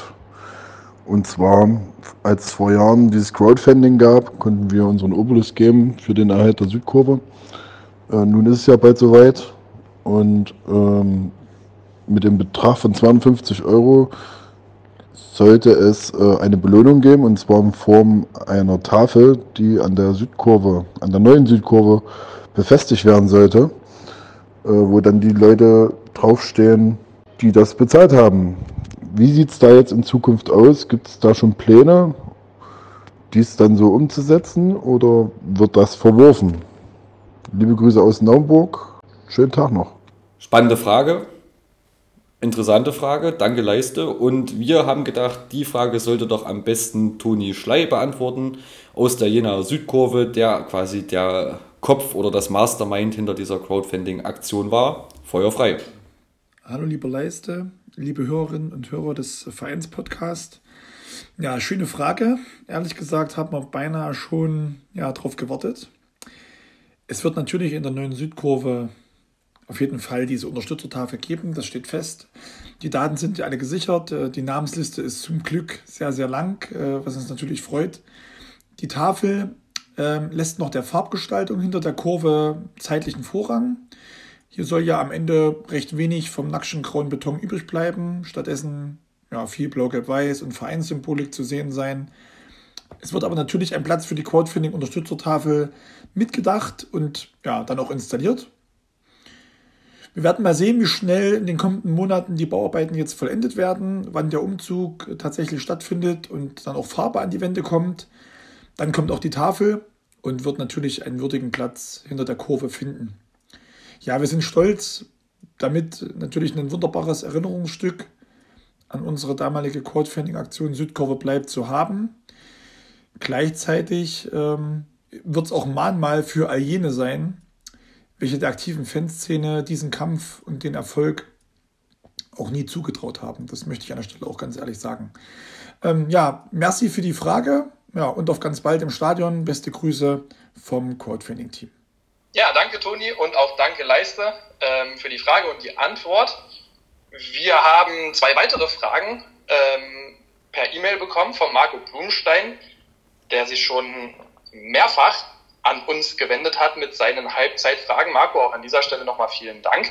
Die Fragen liegen äh, in schriftlicher Form vor, das heißt, ich werde sie jetzt kurz vorlesen und werde dann benennen, wer sie beantworten wird. Und dann spielen wir die Antwort als Audio ein. Marcos erste Frage dieses Mal lautet, wird es diese Saison wieder den Querpass geben, also das FCC Stadion TV Magazin? Wir haben diese Frage weitergeleitet an Andreas Trautmann alias Traudel, der diese Frage beantworten wird. Bitte schön. Hallo Marco, vielen Dank für die Frage. Ähm, ja, wir denken darüber nach. Wir haben ja jetzt eine ja, mehrjährige Schaffenspause da mal eingelegt, weil klar, wir haben auch irgendwann begonnen, uns da ein bisschen zu wiederholen, aber wir haben es immer gerne gemacht. Wir hatten immer Spaß, vor allen Dingen auch an den bunten Stücken. Und es ist so, dass wir, also Christian Uhlmann und ich, da schon im Austausch sind, das wieder aufleben zu lassen, vielleicht in einer anderen Form, vielleicht äh, ein bisschen ähm, knackiger, weniger Magazinformat. Ist noch nicht ganz ausgegoren und darüber hinaus machen wir uns natürlich auch Gedanken, äh, inwieweit, inwieweit wir ein solches Format, also auch wirklich dann gemeinsam mit dem FC Karl Jena machen, weil es war ja ein Jena TV-Format. Da sind wir noch nicht hundertprozentig uns im Klaren, aber eines darf ich versprechen, ähm, wir werden es nicht nur bei Überlegungen belassen, wir werden wieder was tun. Es dauert noch ein bisschen, aber das seid ihr ja gewohnt. Wir haben ja dieses Format nie mit Saisonbeginn zeitgleich gestartet. Also diesen, diesem Anspruch ähm, bleiben wir treu und den werden wir erfüllen. Nochmal danke, Marco. Und wir sind dran und da wird auch bald was passieren. Liebe Grüße und danke. Ja, Traudel, vielen Dank für deine Antwort ähm, und auch an Marco für die erste Frage. Markus zweite Frage bezieht sich auf die Trinkbecher im Stadion. Und zwar möchte Marco wissen, gibt es dieses Jahr wieder neue Becher mit neuen Motiven? Er schlägt da dann auch gleich vor, ähm, dass man dort Bilder von der Mannschaft drauf machen könnte oder einzelnen Spielern oder auch von FCC-Legenden und weiteren wichtigen Punkten aus der FCC-Historie. Wir haben diese Frage weitergeleitet an Stefan Röhlos, seines Zeichens der Mann, der für das Catering im Stadion zuständig ist. Stefan, bitteschön. Hallo und Grüße an die Blau-Weiße Fangemeinde bezüglich der Thematik Motivbecher. Wir haben uns bei 5 auch schon Gedanken darüber gemacht. Leider ist das Thema aber etwas in Vergessenheit geraten, da es aktuell andere wichtige Themen wie das Voranschreiten der Baustelle für uns gibt. Ich werde das Thema Motivbecher aber mit in die nächsten Meetings nehmen und wir werden uns schnellstmöglich dazu bei euch melden. Ja, auch an dich, Stefan, vielen Dank für Antwort. Wir hatten jetzt mit diesen drei Fragen wieder eine sehr, sehr schöne Halbzeitpause, wie ich finde. Ähm, und wollen euch nochmal darauf hinweisen, dass ihr jederzeit gerne mit uns in Kontakt treten könnt, um eigene Halbzeitfragen zu stellen. Dazu wendet ihr euch bitte einfach an halbzeit.blaugoldweiß.de. Bestenfalls schickt ihr uns eine Sprachmemo, eine Audiodatei, die wir dann gleich in den Podcast einbauen können. Ihr könnt natürlich auch eine E-Mail schreiben. Es ist einfach schöner, wenn man eure Stimme zusätzlich zur Frage auch hört. Wenn ihr Anmerkungen, Feedback, Kritik oder ähnliches habt und übelst wütend darüber seid, dass meine Stimme heute so scheiße klingt, weil die Aufnahme anders gelaufen ist als sonst, dann wendet euch bitte an kontakt.blaugoldweiß.de und kotzt euch darüber aus. So, ich hoffe, es war nicht ganz so furchtbar. Ich habe überhaupt keine Ahnung, wie die Qualität jetzt geworden ist. Mir hat es aber trotzdem viel Spaß gemacht. Ich bin aber auch ehrlich, ich bin gerade froh, dass es vorbei ist, damit ich die Klimaanlagen wieder anmachen kann, weil es ultra schwül gerade in dem Raum. Okay, gut. Äh, ja, Johannes, äh, danke, dass du äh, vom anderen Ende der Welt sozusagen trotzdem bereit warst, äh, mir zu assistieren. Ähm, ich würde dich jetzt auch einfach mal als Assistent bezeichnen, mehr bist du auch nicht mehr. Ähm, Johannes, ich wünsche dir noch äh, im Namen aller Zuhörerinnen und Zuhörer einen schönen Resturlaub. Lass es dir gut gehen. Danke, dass du mitgemacht hast. Äh, danke an alle für die äh, Fragen. Danke an alle Antwortgeber. Und äh, ja, ich entlasse dich jetzt quasi äh, ins Meer und freue mich auf den Gesprächsgast der heutigen Ausgabe, die Blaugelb-Weiße Hilfe. Und mach ab hier alleine weiter. Bis zum nächsten Mal, Johannes. Mach's gut. Bis dann. Viel Spaß in Halbzeit 2. Danke und bis gleich, liebe Zuhörerinnen und Zuhörer.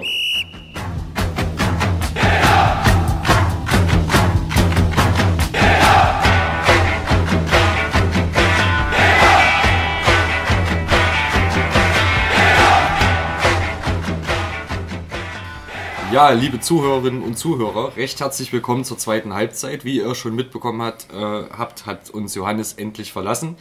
Ähm, jetzt zieht ja ein bisschen mehr Seriosität ein, denn wir begrüßen heute, wie schon versprochen, die Blau-Gelb-Weiße Hilfe zum Interview. Für die Blau-Gelb-Weiße Hilfe sind hier die Margret und der Philipp. Hallo, ihr beiden. Moin. Hallo. Ja. Danke für die Einladung. Sehr gerne. Ähm, endlich klappt es mal, dass wir, wir haben es vorhin schon gesagt, eine Institution hier haben, anstatt eine Person, die nur für sich selber spricht. Ähm, das heißt, ich hoffe, ihr sprecht äh, mehr oder weniger mit äh, gemeinsamer Meinung für eure Institution. Und wir starten wie immer mit einem kurzen Einstieg, wollen euch mal ganz kurz in einer Art Steckbrief vorstellen. Und ja, eure Namen habe ich schon gesagt, Margret und Philipp. Wie alt seid ihr? Ich bin 31 noch. 35 noch. Okay, ja, also schon in dem Alter, wo man sein äh, bisheriges und nicht sein zukünftiges Alter sagt. Ne? Das wandelt sich ja immer in der Jugend. Und ein bisschen rechnet. Ja, völlig normal. Ähm, ja, Philipp, du kommst aus Halle. Äh, ja, ich bin, ich wohne gerade in Halle. Äh, ich habe in Jena studiert und lange Zeit gelebt äh, und bin in Jena auch zum Fußball bekommen, gekommen äh, und dann aber aus ja, persönlichen, beruflichen Gründen nach Halle gezogen. Okay, ich hätte dich sonst gefragt, wieso ausgerechnet Halle, aber das ist ja eine gute Äh, Antwort. Frage ich mich auch manchmal noch. Ja, Margret, wie sieht's bei dir aus? Bist du aus Jena? Ich bin gebürtig aus Jena. Ähm, Ich habe aber auch einen kleinen Ausflug gehabt. Mal für drei Jahre habe ich in Mönchengladbach zum Studium gelebt. Ah, okay. Na, der ein oder andere äh, Zuhörer und die ein oder andere Zuhörerin wird sich sicherlich freuen, äh, dass du scheinbar auch für Jena und Gladbach stehst. Kleines Augenzwinkern. ähm, ja, was würdet ihr sagen? Bratwurst oder Grillkäse? Äh, Wurst. Veganes Würstchen. Okay. Ähm, ich würde jetzt einfach mal mit unserem normalen Fragenkatalog starten. Wir haben ja wie immer was vorbereitet und wie immer kennt ihr die Fragen vorher nicht. Ähm, das heißt, wir versuchen ein bisschen Spontanität reinzubekommen, versuchen trotzdem äh, eure Institution für die Hörerschaft so gut vorzustellen, dass äh, für viele Leute was hängen bleibt und äh, ja, vielleicht sogar so manche Person ein bisschen mehr Zugang zu euch findet, sich vielleicht auch bei euch registriert, also anmeldet. Mal schauen, worauf es hinausläuft und ja, ich wünsche natürlich allen Zuhörerinnen und Zuhörern erstmal sehr viel Spaß bei den nächsten knapp 45 Minuten.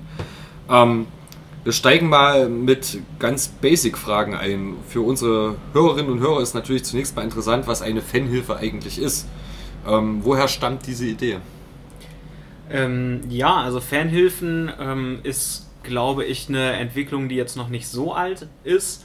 Ähm, es gibt es in, in verschiedenen Fanszenen, ist, glaube ich, vor so ungefähr zehn Jahren ähm, in Deutschland aufgekommen ähm, und dient einfach dazu, ähm, eine Institution zu haben, die parteiisch an der Seite der Fans steht und ihnen eben hilft, äh, im Umgang mit Repression von staatlicher Seite, eben insbesondere von der Polizei, ähm, umzugehen, ähm, Informationen zu liefern.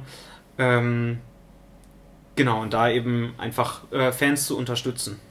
Also kann man sagen, dass die ganze Idee geboren ist, äh, weil es einfach einen Bedarf gab, weil Leute mehr oder weniger sich vielleicht alleingelassen oder hilflos gefühlt haben, zum Beispiel vor juristischen angedrohten Konsequenzen. Ja, definitiv. Äh, Gerade Fußballfans sind da ähm, sehr ähm, von, von Repressionen betroffen, äh, erleben das immer wieder, äh, repressive Maßnahmen.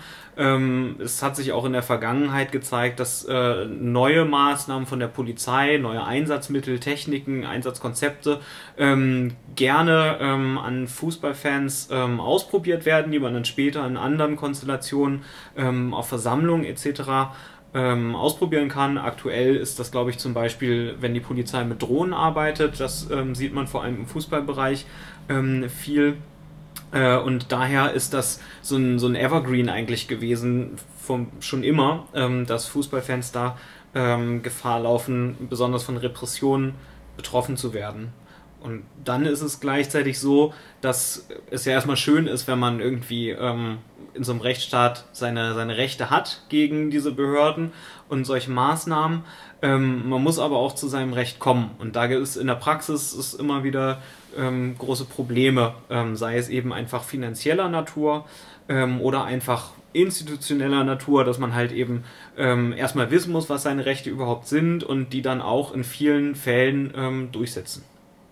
Okay, vielleicht nochmal zur äh, Konstellation der blau-gelb-weißen Hilfe. Ähm, was müssen sich äh, die Zuhörer darunter vorstellen? Seid ihr alles Juristen, also Anwälte? Seid ihr äh, engagierte Fans, die sich juristisch weitergebildet haben? Seid ihr Vereinsmitarbeiter? Äh, gehört ihr zum Fanprojekt?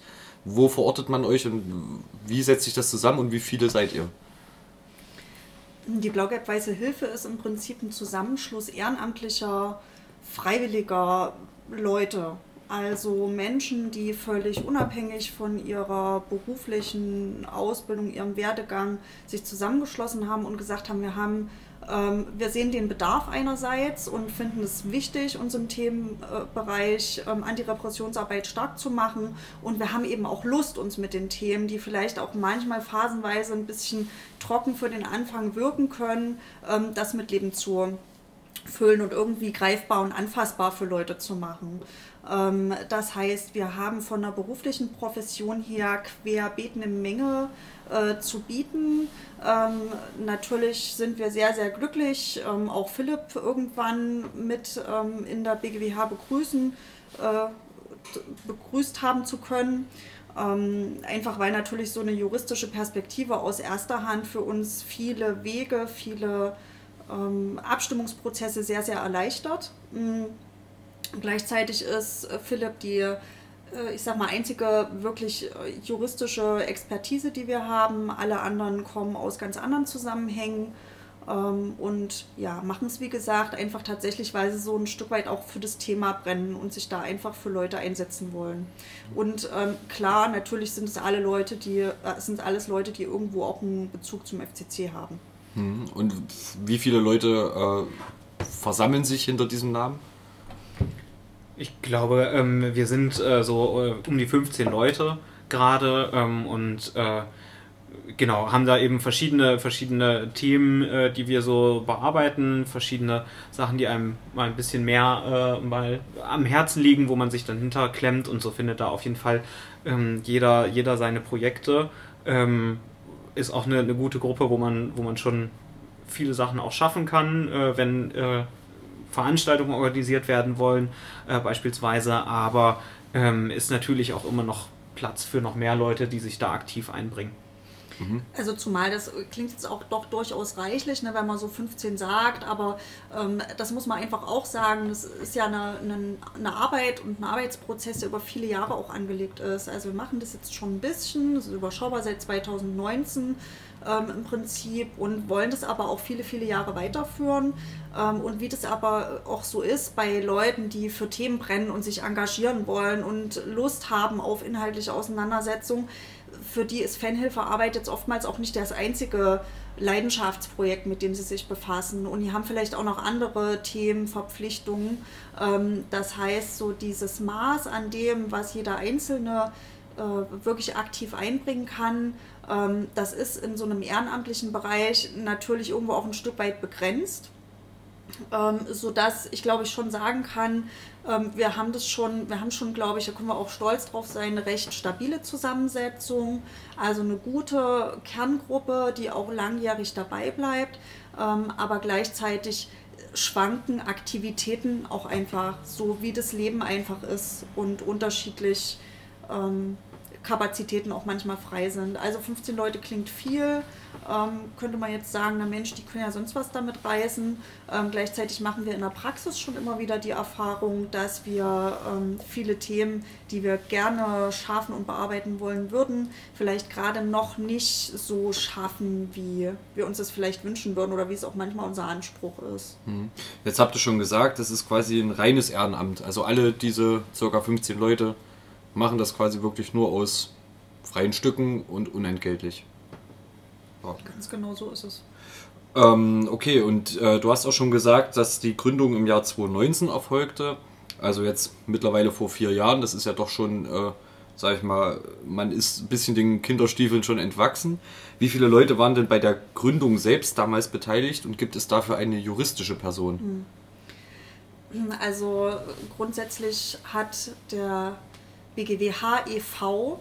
eben die juristische Form des eingetragenen Vereins angenommen. Dafür braucht es mindestens sieben Leute. Es waren, glaube ich, damals ein paar Leute mehr ähm, als diese Mindestzahl. Und die ähm, Gründung, die verlief tatsächlich sehr, ja, ich sag mal, sportlich, ähm, weil das eigentlich noch gar nicht geplant war, als Blau-Gelb-Weiße Hilfe so frühzeitig in Erscheinung zu treten ähm, sondern der Gründungsprozess, der war so angebahnt, aber dann kam das berüchtigte Spiel im Mai 2019 gegen, 18, gegen 1860, ähm, wo es zu so einer krassen ähm, ja, Ausschreitung auch der polizeilichen Aktivitäten ähm, im Stadion gekommen ist. Und das hat dann natürlich die Blau-Gelb-Weiße Hilfe und die Leute, die da damals ähm, in der Gründungsphase waren, äh, von 0 auf 100 in zu eine krasse Aktivität gebracht. Genau. Ja. Okay. Ähm, vielleicht als Einstieg noch eine, eine, kleine abschließende Frage. Welche Fans oder welche Fangruppen sprecht ihr mit eurem, ich nenne es mal, Angebot an? Äh, habt ihr eine definierte Zielgruppe oder ist das völlig offen? Äh, das ist äh, völlig offen im Prinzip. Also wir sind nicht nur ähm, Ansprech oder wir wollen auch nicht nur Ansprechpartner sein äh, für die Fans, die sich beispielsweise in der Südkurve versammeln, sondern selbstverständlich für alle Fans ähm, offen sein, die eben äh, von Repressionen äh, betroffen sind, äh, die gemeinsam mit uns solidarisch sein wollen, auch mit unserem Anliegen und unserem Selbstverständnis, Selbstverständnis logischerweise. Ähm, und äh, das, vielleicht kommen wir da ja auch später nochmal drauf, ähm, wenn es darum geht, irgendwie, wie wir, wie wir arbeiten, äh, was vielleicht auf den ersten Blick ähm, bisschen untypisch ist. Ähm, an den Spieltagen selbst sind wir sogar auch ansprechbar, prinzipiell ähm, für Gästefans, falls die eben von Repression betroffen sind. Okay, das ist, äh, hört sich sehr, sehr gut an. Ähm, ich glaube, vielen drängt sich die Frage auf, äh, wie man denn eure inhaltliche Arbeit von der Arbeit des Fanprojekts abgrenzen kann. Könnt ihr euch da mal an einer Erklärung versuchen oder gibt es da Zusammenarbeit? Mhm. Grundsätzlich ja, könnte man auf den ersten Blick denken, dass Fanhilfearbeit und Fanprojektarbeit sehr, sehr nah beieinander liegen. Ähm, grundsätzlich ist es auf den ersten Blick so und auf den zweiten Blick muss man doch auch relativ oder kann man ziemlich viele Unterschiede eigentlich auch feststellen. Wir haben das schon benannt, wir arbeiten ehrenamtlich. Ähm, das Fanprojekt, das hat wirklich fest angestellte MitarbeiterInnen, ähm, das hat eine Regelfinanzierung äh, über DFB-Mittel ähm, vom Staat, andere, von der Stadt, von andere Fördermittel so ähm, während wir uns eben aus Mitgliedsbeiträgen und Spenden finanzieren. Ähm, Fanprojekte haben einen klaren sozialpädagogischen Auftrag und ich sage mal, unser Auftrag, der kommt eher so aus ähm, der Fanszene heraus oder wir geben und nehmen uns unsere Aufträge auch manchmal selber, sind da vielleicht auch in Aufträgen weniger äh, Zwängen unterlegen, sag ich mal. Ähm, und ja, gleichzeitig gibt es trotzdem auch die Schnittstellen. Also es gibt natürlich trotzdem in diesem Feld Fanprojektarbeit auch den Themenbereich ähm, Antirepressionsarbeit oder ich sag mal Hilfe ähm, bei Schwierigkeiten in juristischen Fällen. Und ähm, da können wir, glaube ich, ähm, sagen, dass die Fanprojektarbeit oder die Zusammenarbeit zwischen dem Fanprojekt Jena und der Blaugelb Weißen Hilfe so explizit in den letzten ähm, Wochen und Monaten sich nochmal sehr intensiviert hat. Ähm, grundsätzlich sind wir mit dem Fanprojekt schon von Anfang an eigentlich im Kontakt und im Austausch und haben auch unsere Sprechstunde dort monatlich ähm, angeboten. Aber dass wir wirklich auch uns bestimmten Themen nochmal inhaltlich besonders widmen, da also in einem guten Austausch sind, ähm, auch äh, Fälle gemeinsam nochmal intensiver besprechen und bearbeiten. Ähm, das hat wirklich, ich würde mal auch sagen, es ist ja kein Geheimnis, dass es auch im Fanprojekt jetzt nochmal einen Generationsumbruch äh, gegeben hat. Ähm, und da profitieren wir, glaube ich, gerade sehr in der Zusammenarbeit von. Das macht gerade ähm, viel Spaß. So, also wir nutzen gerade die Schnittstellen ähm, sehr gut und trotzdem gibt es einfach auch Dinge, die wir eher so bei uns sehen, dass Fanprojektarbeit eben auch Teile hat, ähm, die für uns nicht weiter relevant sind. Wie kann man sich denn als betroffene Person äh, bei euch melden oder wie kann man Kontakt aufnehmen, in Austausch treten? Ähm, ja, eigentlich auf vielfältige Art und Weise. Also ähm, zunächst mal haben wir an den Spieltagen ähm, natürlich unsere eigene äh, Hütte, ähm, die ähm, derzeit ähm, hinter dem Block E immer zu finden ist. wir haben ein Spieltagstelefon, über das man äh, uns telefonisch erreichen kann, äh, wenn am Spieltag selber eben ja, Notfälle äh, quasi sind. Ähm, und ansonsten haben wir natürlich ähm, unsere Sprechstunde, ähm, genau, zu der man äh, kommen kann. Und Mailkontakt ist, glaube ich, auch noch zu finden auf der Website von uns. Social Media? Social Media haben wir auch jede mhm. Menge. Ähm, Twitter, Facebook, Instagram, glaube ich. Ähm, das sind alles äh, Möglichkeiten, äh, über die man äh, mit uns in Kontakt treten kann. Kommt natürlich darauf an, ähm, wegen was man sich an uns wenden möchte. Ähm, wenn es jetzt eben vielleicht Sachen sind, die, die vertraulicher behandelt werden sollen, ähm, dann bietet es sich natürlich an, das vielleicht einfach persönlich beim Spieltag zum Beispiel zu machen oder zur Sprechstunde zu kommen. Okay, gut. Also viele Kontaktmöglichkeiten und äh, je nach Sensibilität des Themas quasi äh, ja, für, genau. für das Klientel wählbar, nennen wir es mal so. Ähm, was kann denn die blau-gelb-weiße Hilfe dafür tun, dass Fans unseres Clubs von Problemen äh, mit Polizei und Justiz verschont bleiben? Also, wie könnt ihr darauf einwirken, dass sich die Leute nicht erst bei euch melden, wenn die Kacke am Dampfen ist, auf Deutsch gesagt? Ja, das ist immer ein sehr gutes Stichwort. Ähm, also prinzipiell ist es so, dass unsere, unsere Tätigkeit ja ähm, relativ weit gestreckt ist. Also ne, eine, ähm, ein Grundsatz sozusagen von unserer Arbeit ist natürlich, dafür erheben wir auch Mitgliedsbeiträge, dass man ähm, Personen, äh, wenn sie juristische Auseinandersetzungen führen müssen, äh, auch finanziell unterstützen kann äh, bei den Anwaltskosten. Ähm, aber das ist natürlich nicht alles, was wir machen in der Tätigkeit, sondern ähm, ganz großer Teil sind ja auch Informationsveranstaltungen, ähm, um, wie ich es ganz am Anfang gesagt habe, irgendwie ähm, den Leuten erstmal ähm, klar zu machen, äh, was für Rechte sie überhaupt haben in einer Situation, wo sie zum Beispiel Beschuldigter ähm, von einer Straftat sind. Äh, und ich denke, über genau diese Informationsangebote ähm, kann man durchaus ähm, erreichen, dass eben ähm, bestimmte Verhaltenstipps ähm, auch ankommen, die ähm, das kann ich zumindest so aus einer Verteidigerperspektive ja auch sagen, ähm, die eigentlich immer gut sind für einen. Ne? Also dass man beispielsweise ähm, bei polizeilichen Maßnahmen deutlich macht, dass man gerade nichts freiwillig macht und dass man ansonsten ähm, erstmal nichts sagt, weil man überhaupt nicht weiß, ähm, um was es jetzt hier gerade konkret geht und was es bedeutet, wenn man jetzt vielleicht was sagt und dass das alles Sachen sind, die einem später auf die Füße fallen können. Ähm, das sind, glaube ich, erstmal wichtige Grundsätze, die dazu führen können, dass äh, die Kacke später weniger am Dampfen ist, wenn ich das mal so sagen kann. Und grundsätzlich ist es so, dass wir natürlich die Leute nicht dazu nötigen können, sich mit den Themen auseinanderzusetzen.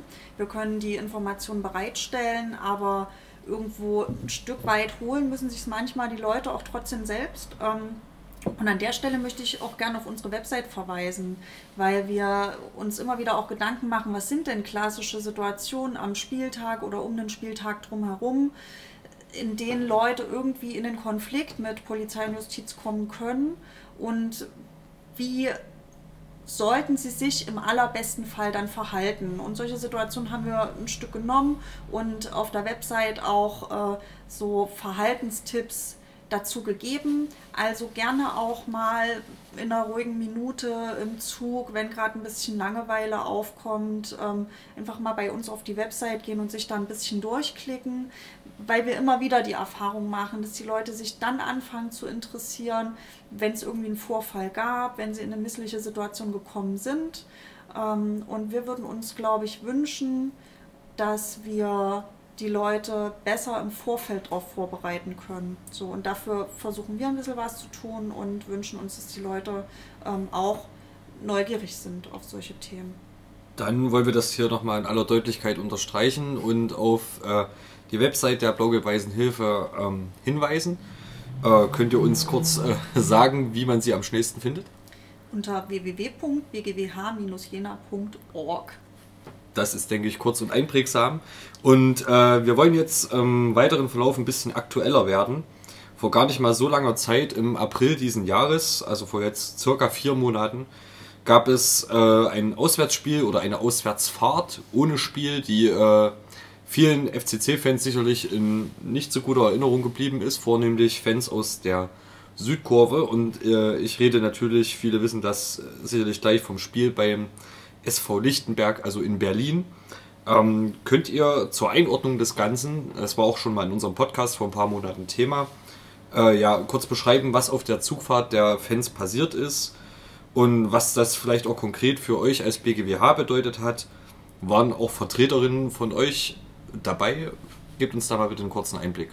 Ähm, ja, also ähm, wir haben uns äh, vorher darüber noch kurz unterhalten, weil wir gedacht haben, dass das äh, sicherlich auch heute ein Thema ähm, ist äh, und kann deshalb zumindest für uns beide schon mal sagen, wir beide waren persönlich an dem äh, Spieltag nicht dabei. Von daher ähm, wissen wir das eben auch äh, quasi aus zweiter Hand, äh, aus Pressemitteilungen, aus Augenzeuginnenberichten ähm, und eben auch den Stellungnahmen, die die BGWH darüber verfasst hat. Ähm, Im Prinzip ähm, soll es wohl ähm, einen Vorfall bei der Anreise gegeben haben ähm, von äh, wenigen Personen. Ähm, und das äh, hat dann dazu geführt, dass alle Fans, die an dem Tag eben ähm, nach Lichtenberg gereist sind beim Umsteigen in Berlin,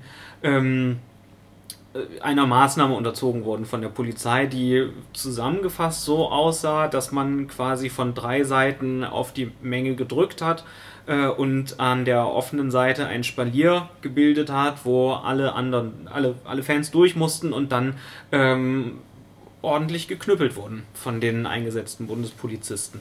Ähm, so äh, ist das, wie sich das ähm, dargestellt hat, nach dem, was wir gehört und gelesen haben.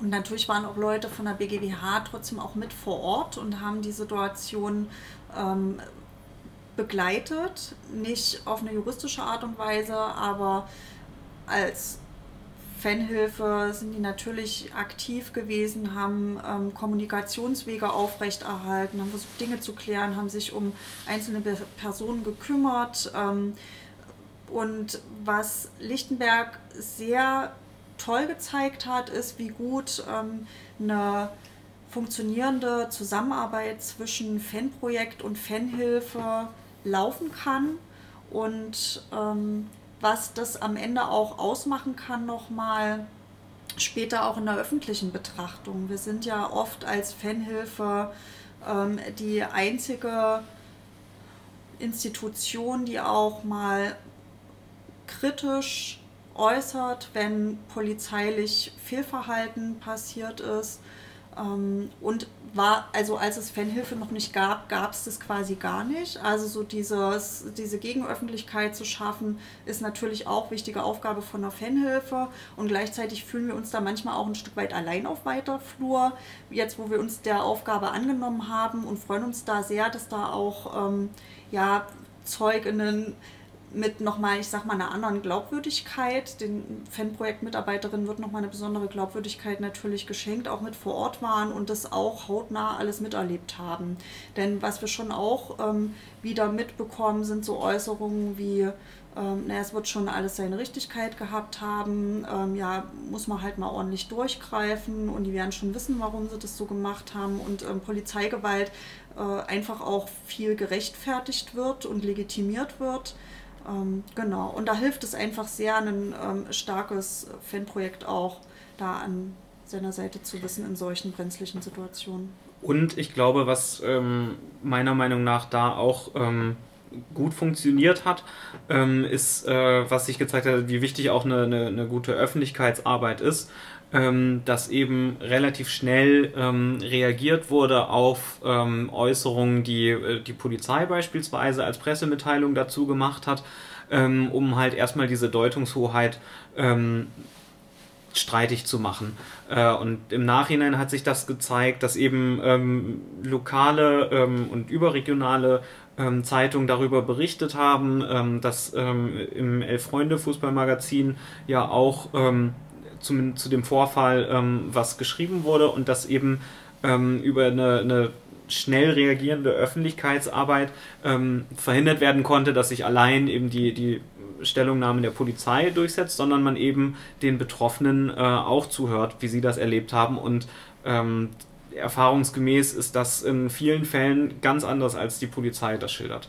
Hm, welche Reichweite habt ihr mit, mit so einer Art von Öffentlichkeitsarbeit? Also da redet man natürlich sag ich mal, aufgrund der Schnelllebigkeit von der Nutzung von Social Media, gehe ich jetzt mal davon aus, könnt ihr das beziffern, wie viele Menschen das. Es geht ja nicht nur um die Leute im Zug, die das ohnehin mitbekommen haben, sondern es geht ja, wie gesagt, um die Öffentlichkeit.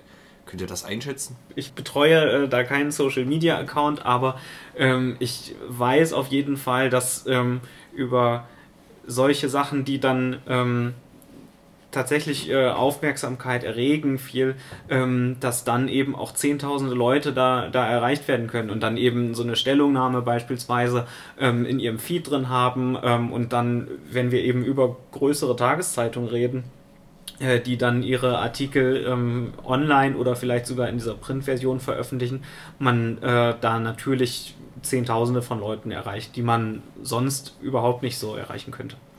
Lasst uns mal mit zwei etwas kürzeren Fragen weitermachen. Gab es bei diesem äh, konkreten Vorfall, über den wir jetzt gesprochen haben, auch Anzeigen gegen Polizeibeamte? Wir gehen davon aus, dass es mindestens eine Anzeige gab. Ähm, wir kriegen natürlich von der Polizei nicht direkt eine Meldung, dass Polizistinnen angezeigt worden sind. Also ähm, der Weg, um sowas rauszufinden, ist dann auch eher nochmal eine Anfrage über den Landtag oder so. Das ähm, können wir uns sicherlich nochmal überlegen und vorbehalten. Ähm, ganz allgemein kann man sicherlich sagen, dass Polizistinnen sich grundsätzlich sehr schwer damit tun, eigene Kolleginnen anzuzeigen und gegen die zu ermitteln. Ähm, wenn das dann doch mal passiert, dass, einen, dass jemand äh, gesagt hat, mir ist Polizeigewalt widerfahren, ähm, hier war ein äh, Einsatz unverhältnismäßig und eine Anzeige gegen den Polizisten erstattet, dann hat die Person in der Regel auch schon gut abgewogen, ähm, dass die Wahrscheinlichkeit, eine Gegenanzeige zu bekommen, ziemlich hoch ist und die Wahrscheinlichkeit, dass äh, der Polizist oder die Polizistin sich irgendwann wirklich ähm, juristisch in Verantwortung begeben muss, sehr, sehr gering ist. Ähm, da gibt es ganz spannende Zahlen dazu. Man hat ähm, festgestellt, dass so äh, grundsätzlich ähm, etwa 24 Prozent aller Ermittlungsverfahren auch in der Anklage vor Gericht münden. Ähm, das ist bei Polizistinnen nur noch äh, bei 2 Prozent. Ähm, also nur 2 Prozent aller Anzeigen gegen Polizistinnen werden am Ende wirklich vor Gericht verhandelt und dann können wir uns natürlich ausrechnen, wenn es da schon so viele Einstellungen gab, die Quote an wirklich rechtskräftig verurteilten Polizistinnen ist da verschwindend gering. Okay. Ähm, vielleicht noch eine andere kurze Frage, die in den Kontext gut passt. Habt ihr jetzt den Eindruck, mit dem Einblick, den ihr habt, dass äh, Probleme zwischen Fußballfans und Ordnungsbehörden aktuell zunehmen? Denn in, der, ähm, in vielen Medien ist immer davon zu lesen, dass, äh, sag ich mal, mit Ende der politischen Corona-Maßnahmen, sag ich mal, immer die Gewaltbereitschaft der Fanszenen zugenommen hätte. So, das ist natürlich schon eine indirekte Schuldzuweisung. Ähm, habt ihr diesen Eindruck? Äh, ja, also ähm, das ist tatsächlich schon genau so eine, so eine Schuldzuweisung, wenn man sich das mal ähm, anschaut. Ähm, auch da gibt es ja eigentlich ganz äh, interessante Zahlen äh, dazu, die ich leider jetzt nicht so vor Augen habe. Ähm, aber äh, wenn man sich das mal anschaut, wie viele Straftaten beispielsweise ähm, in der ersten Bundesliga ähm, passieren, so im ganzen Jahr, auf die Anzahl von Personen, die bei diesen Spielen vor Ort sind, also Millionen ähm, von Menschen, dann ist das tatsächlich ein, ein, sind, sind Fußballspiele ein Ort, die sehr, sehr sicher sind. Ähm, und von daher ist es, glaube ich, ähm, dieser, dieser Ruf, dass alles immer schlimmer wird, ähm, vor allem auch was um ähm, äh, ja, äh, die, die, die weitere Militarisierung der Polizei ähm, quasi voranzutreiben, wie man sieht mit, mit neuen Einheiten und der Ausrüstung, ähm, die da ähm, Polizeieinheiten bekommen, weil das, glaube ich, alles Ausdruck von so einem äh, von so einem autoritären Zeitgeist auch ist, ähm, alles ähm, ja mit dem äh, mit dem groben Knüppel irgendwie ähm, zu regeln und äh, Verhältnismäßigkeit ähm, gar nicht mehr äh, so beachtet wird. Oder auch Deeskalation ähm, ist ähm, von vielen politischen Akteuren und vielleicht auch der Polizei ähm, nicht so gewollt. Das ist so mein Eindruck dazu. Okay. Ähm, vielleicht nochmal ein kurzer Exkurs, äh, weil wir gerade in diesem aktuellen Themenblock sind. Durchaus aktuell ähm, für alle Zeiss-Fans ist natürlich das Thema Stadionumbau, Stadionfertigstellung, die jetzt wirklich in Sichtweite ist. Ähm, und mit äh, einem Stadion geht auch immer eine Stadionordnung einher. Gibt es da Kooperation zwischen der Betreibergesellschaft als, sag ich mal, Urheber so einer Stadionordnung und euch als ja, juristische Fanvertretung? Gibt es da irgendwelche Abstimmungen zu Inhalten einer Stadionordnung? Nein, die gibt es nicht. Ähm, da würde ich aber gerne sagen, die gibt es noch nicht. Denn das wäre sehr, sehr wünschenswert. Ähm, uns ist es natürlich aufgefallen, ähm, euch offenbar auch, dass es eine Veränderung der Stadionordnung gab. Und ähm, aus unserer Sicht hat die einen sehr, sehr repressiven Charakter ähm, und ist ja eigentlich kaum noch zu vergleichen mit der Stadionordnung, ähm, die wir vorher hatten. Und wir würden uns natürlich wünschen, dass man da die ein oder andere Passage ähm, nochmal anpasst, ähm, alltagstauglicher, spieltagstauglicher gestaltet, übersichtlicher gestaltet ähm, und am Ende auch, ähm, es geht nicht darum, eine fanparteiliche Stadionordnung zu entwerfen, aber eine, die irgendwo ähm, alle Beteiligten des Spieltags irgendwo abholt. Das heißt natürlich auch ein Stück weit die Fans. Okay, erlaubt mir noch einen kurzen Sprung auf ein anderes, mehr oder minder aktuelles, zumindest bevorstehendes Thema. Ähm, ohne das jetzt allzu weit vertiefen zu wollen, aber es ist auch eine Landtagswahl in Thüringen mehr oder weniger schon in Aussicht. Und es gibt natürlich auch aktuelle Umfragen, die prognostizieren, dass die AfD eine relativ gewichtige Rolle spielen könnte. Ähm, was würde es so hypothetisch die Frage vielleicht auch sein mag, denn äh, für Fußballfanszenen bedeuten, wenn doch eine, nennen wir es mal beim Namen rechtspopulistische Partei, im schlimmsten Fall vielleicht noch im Bündnis mit einer weiteren Partei, die sich darauf einlässt, äh, tatsächlich Macht im Sinne von Regierungsbeteiligung bekommt.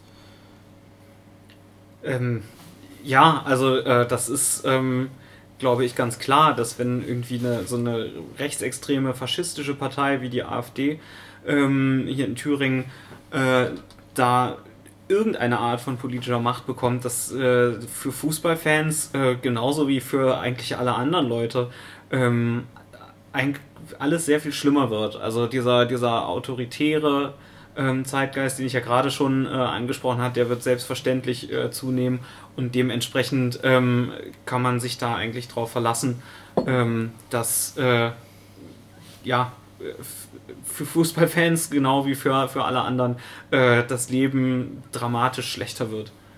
Und ich glaube, man kann es sogar an ein paar ganz konkreten ähm, Beispiel, Beispielen festmachen. Also ähm, jedenfalls ist es in ein paar Punkten auch keine Verbesserungen geben wird, die eigentlich schon sehr, sehr lange ausstehen. Ähm, für uns ist immer wieder ein Thema, dass es keine unabhängige Polizeibeschwerdestelle in Thüringen gibt. Ähm, es gibt eine Institution, die nennt sich ironischerweise ähm, Polizeivertrauensstelle in Thüringen ähm, hat aber keine Ermittlungsbefugnisse und ähm, hat auch keine Kontrollfunktion, was wir wirklich sinnvoll und wichtig finden. Das heißt, so eine Veränderung wird es mit der AfD nicht geben. Ähm, es wird keine Kennzeichnungspflicht eingeführt werden. Ähm, der Einsatz von Bodycams, so wie der jetzt geplant ist, wird nicht die Anpassung ähm, bekommen, die er eigentlich bräuchte. Ähm, und ja, so werden viele Themen wahrscheinlich viel Aufmerksamkeit bekommen, die ähm, pro Polizei und Polizeiarbeit ähm, sind. Das heißt, der Polizeiapparat wird wahrscheinlich auch finanziell nochmal um viele Millionen mehr aufgestockt werden und es wird sehr wahrscheinlich im Haushalt wieder zu Lasten von kulturellen und sozialen Projekten laufen. Ähm, das ist, glaube ich, das Szenario, auf das man sich dann einstellen müsste. Definitiv. Dann äh, danken wir euch natürlich auch in der Hinsicht für eure Einschätzung und wollen noch mal wieder ein bisschen mehr auf die BGWH selbst schauen. Ähm, sicherlich oder hoffentlich äh, fragt sich jetzt äh, die ein oder andere Person, die hier gerade zuhört, ähm, ob es denn Möglichkeiten gibt, euch irgendwie zu unterstützen. Im Sinne von, kann man aktiv mitwirken? Gibt es Möglichkeiten, passiv mitzuwirken? Verfolgt ihr, sage ich mal, was Quantität angeht, gewisse Ziele? Ähm, ja, also man kann natürlich aktiv und passiv Mitglied äh, werden bei uns.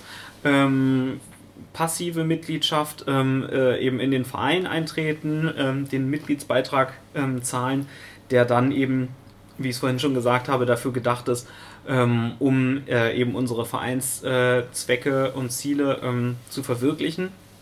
Äh, wenn man möchte, kann man natürlich auch aktiv äh, äh, mitwirken, diese, diese Ziele zu erreichen. Ähm, Kurze Zwischenfrage, ja. auch wenn man quasi keinen juristischen Background hat? Ja, selbstverständlich. Das ist, äh, ist ja das, also wir sind eine ganz bunt gemischte Truppe und das macht ähm, das, glaube ich, auch aus, dass es da ganz, ganz viele verschiedene ähm, Expertisen in ganz verschiedenen Bereichen gibt, äh, von denen dann alle profitieren. Ähm, und äh, diese ja, juristischen Dinge, die logischerweise natürlich ähm, in der Arbeit der BGWH äh, auch äh, immer wichtig sind. Äh, die lernt man, glaube ich, ganz, ganz schnell, ähm, wenn man da äh, sich bei uns einbringen möchte und das auch macht.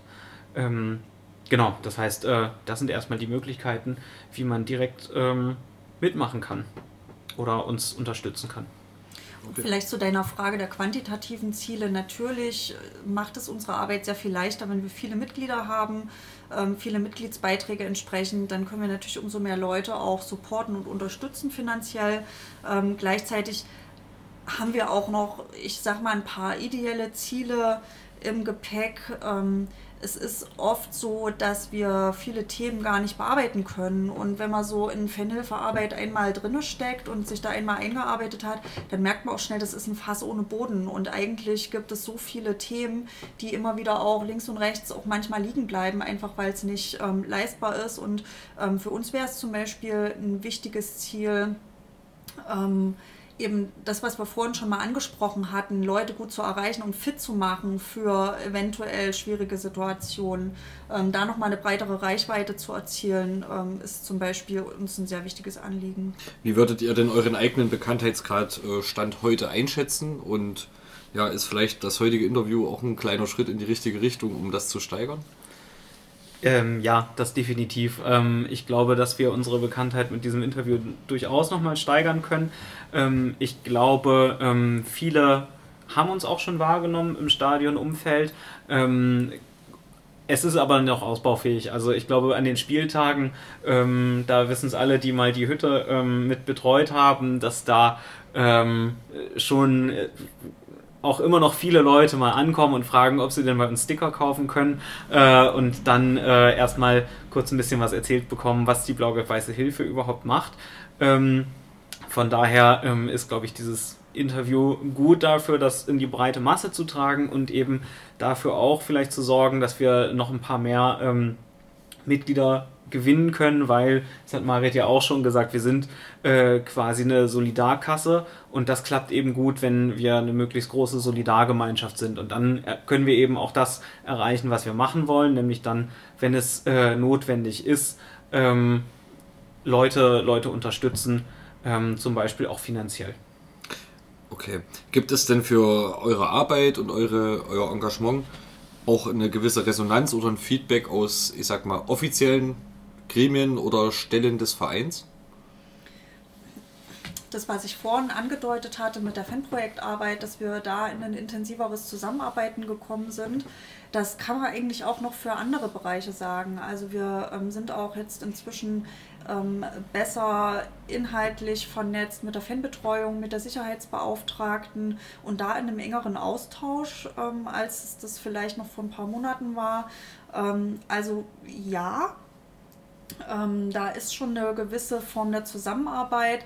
Ich glaube, oft war das so und ist es so, dass viele noch so mit ihren Aufgaben beschäftigt sind, sowohl ähm, andere WürdenträgerInnen im Verein als auch wir in der BGWH, dass wir viel uns mit unseren eigenen Themen beschäftigen und ähm, jeder so seine Aufgaben versucht abzuarbeiten und ist oft noch nicht so ähm, geschafft haben und es uns oft noch nicht so gut gelungen ist, da wirklich uns mehr zu bemühen, wirklich eng zusammenzuarbeiten. Und die Bereitschaft ist aber, glaube ich, grundsätzlich ähm, auf allen Seiten gegeben. Das würde ich schon so wahrnehmen. Okay, also durchaus auch positive Aussichten. Genau, genau. Mit Spielraum nach oben, aber ähm, Bereitschaft, ja. Okay.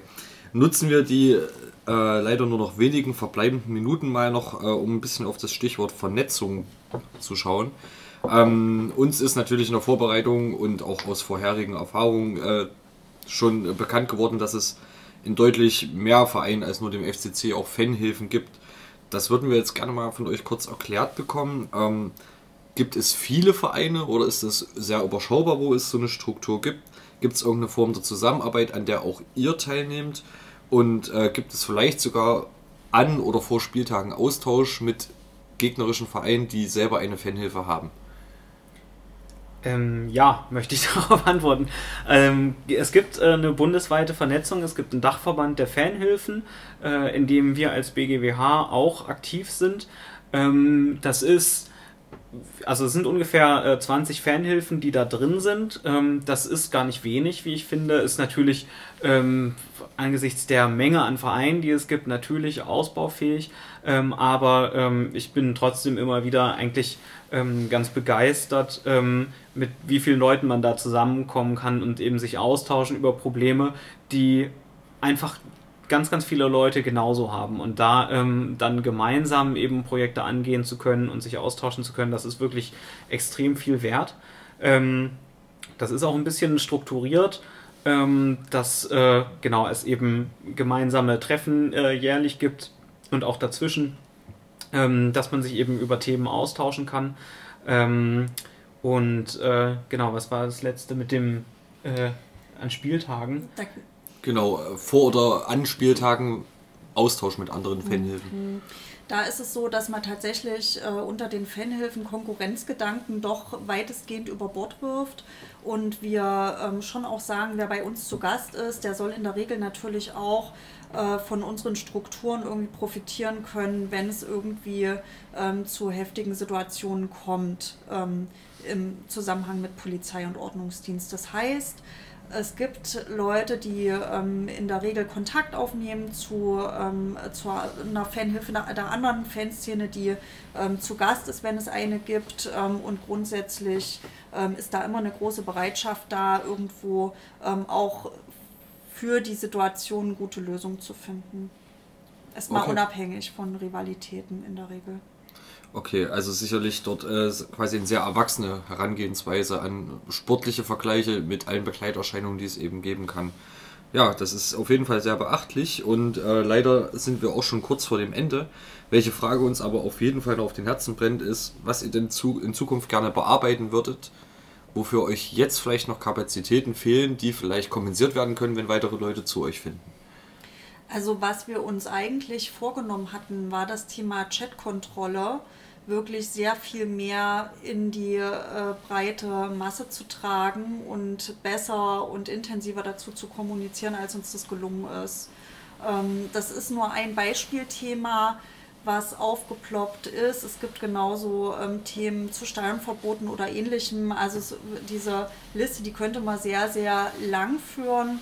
Ähm, aber auch wenn jemand sagt, irgendwie so, es gibt so ein Thema punktuell, mit dem ich mich gerne irgendwie mal intensiver beschäftigen würde, ähm, dann sind wir da sehr offen für. Da ähm, freuen wir uns über jegliche Unterstützung und Support auf jeden Fall. Okay, ihr seid quasi immer offen für Input und auch offen für neue Leute, die den Weg zu euch finden, egal ob aktiv oder passiv.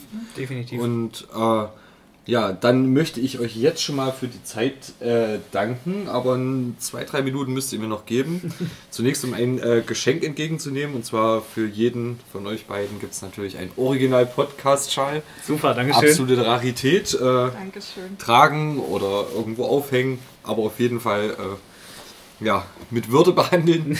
Und äh, parallel natürlich noch die Bitte, so wie alle bisherigen äh, Gäste auch gebeten wurden, auf unseren beiden Schals zu äh, unterschreiben. Ihr könnt natürlich entweder als Personen unterschreiben oder eben als Institution, wie ihr das möchtet.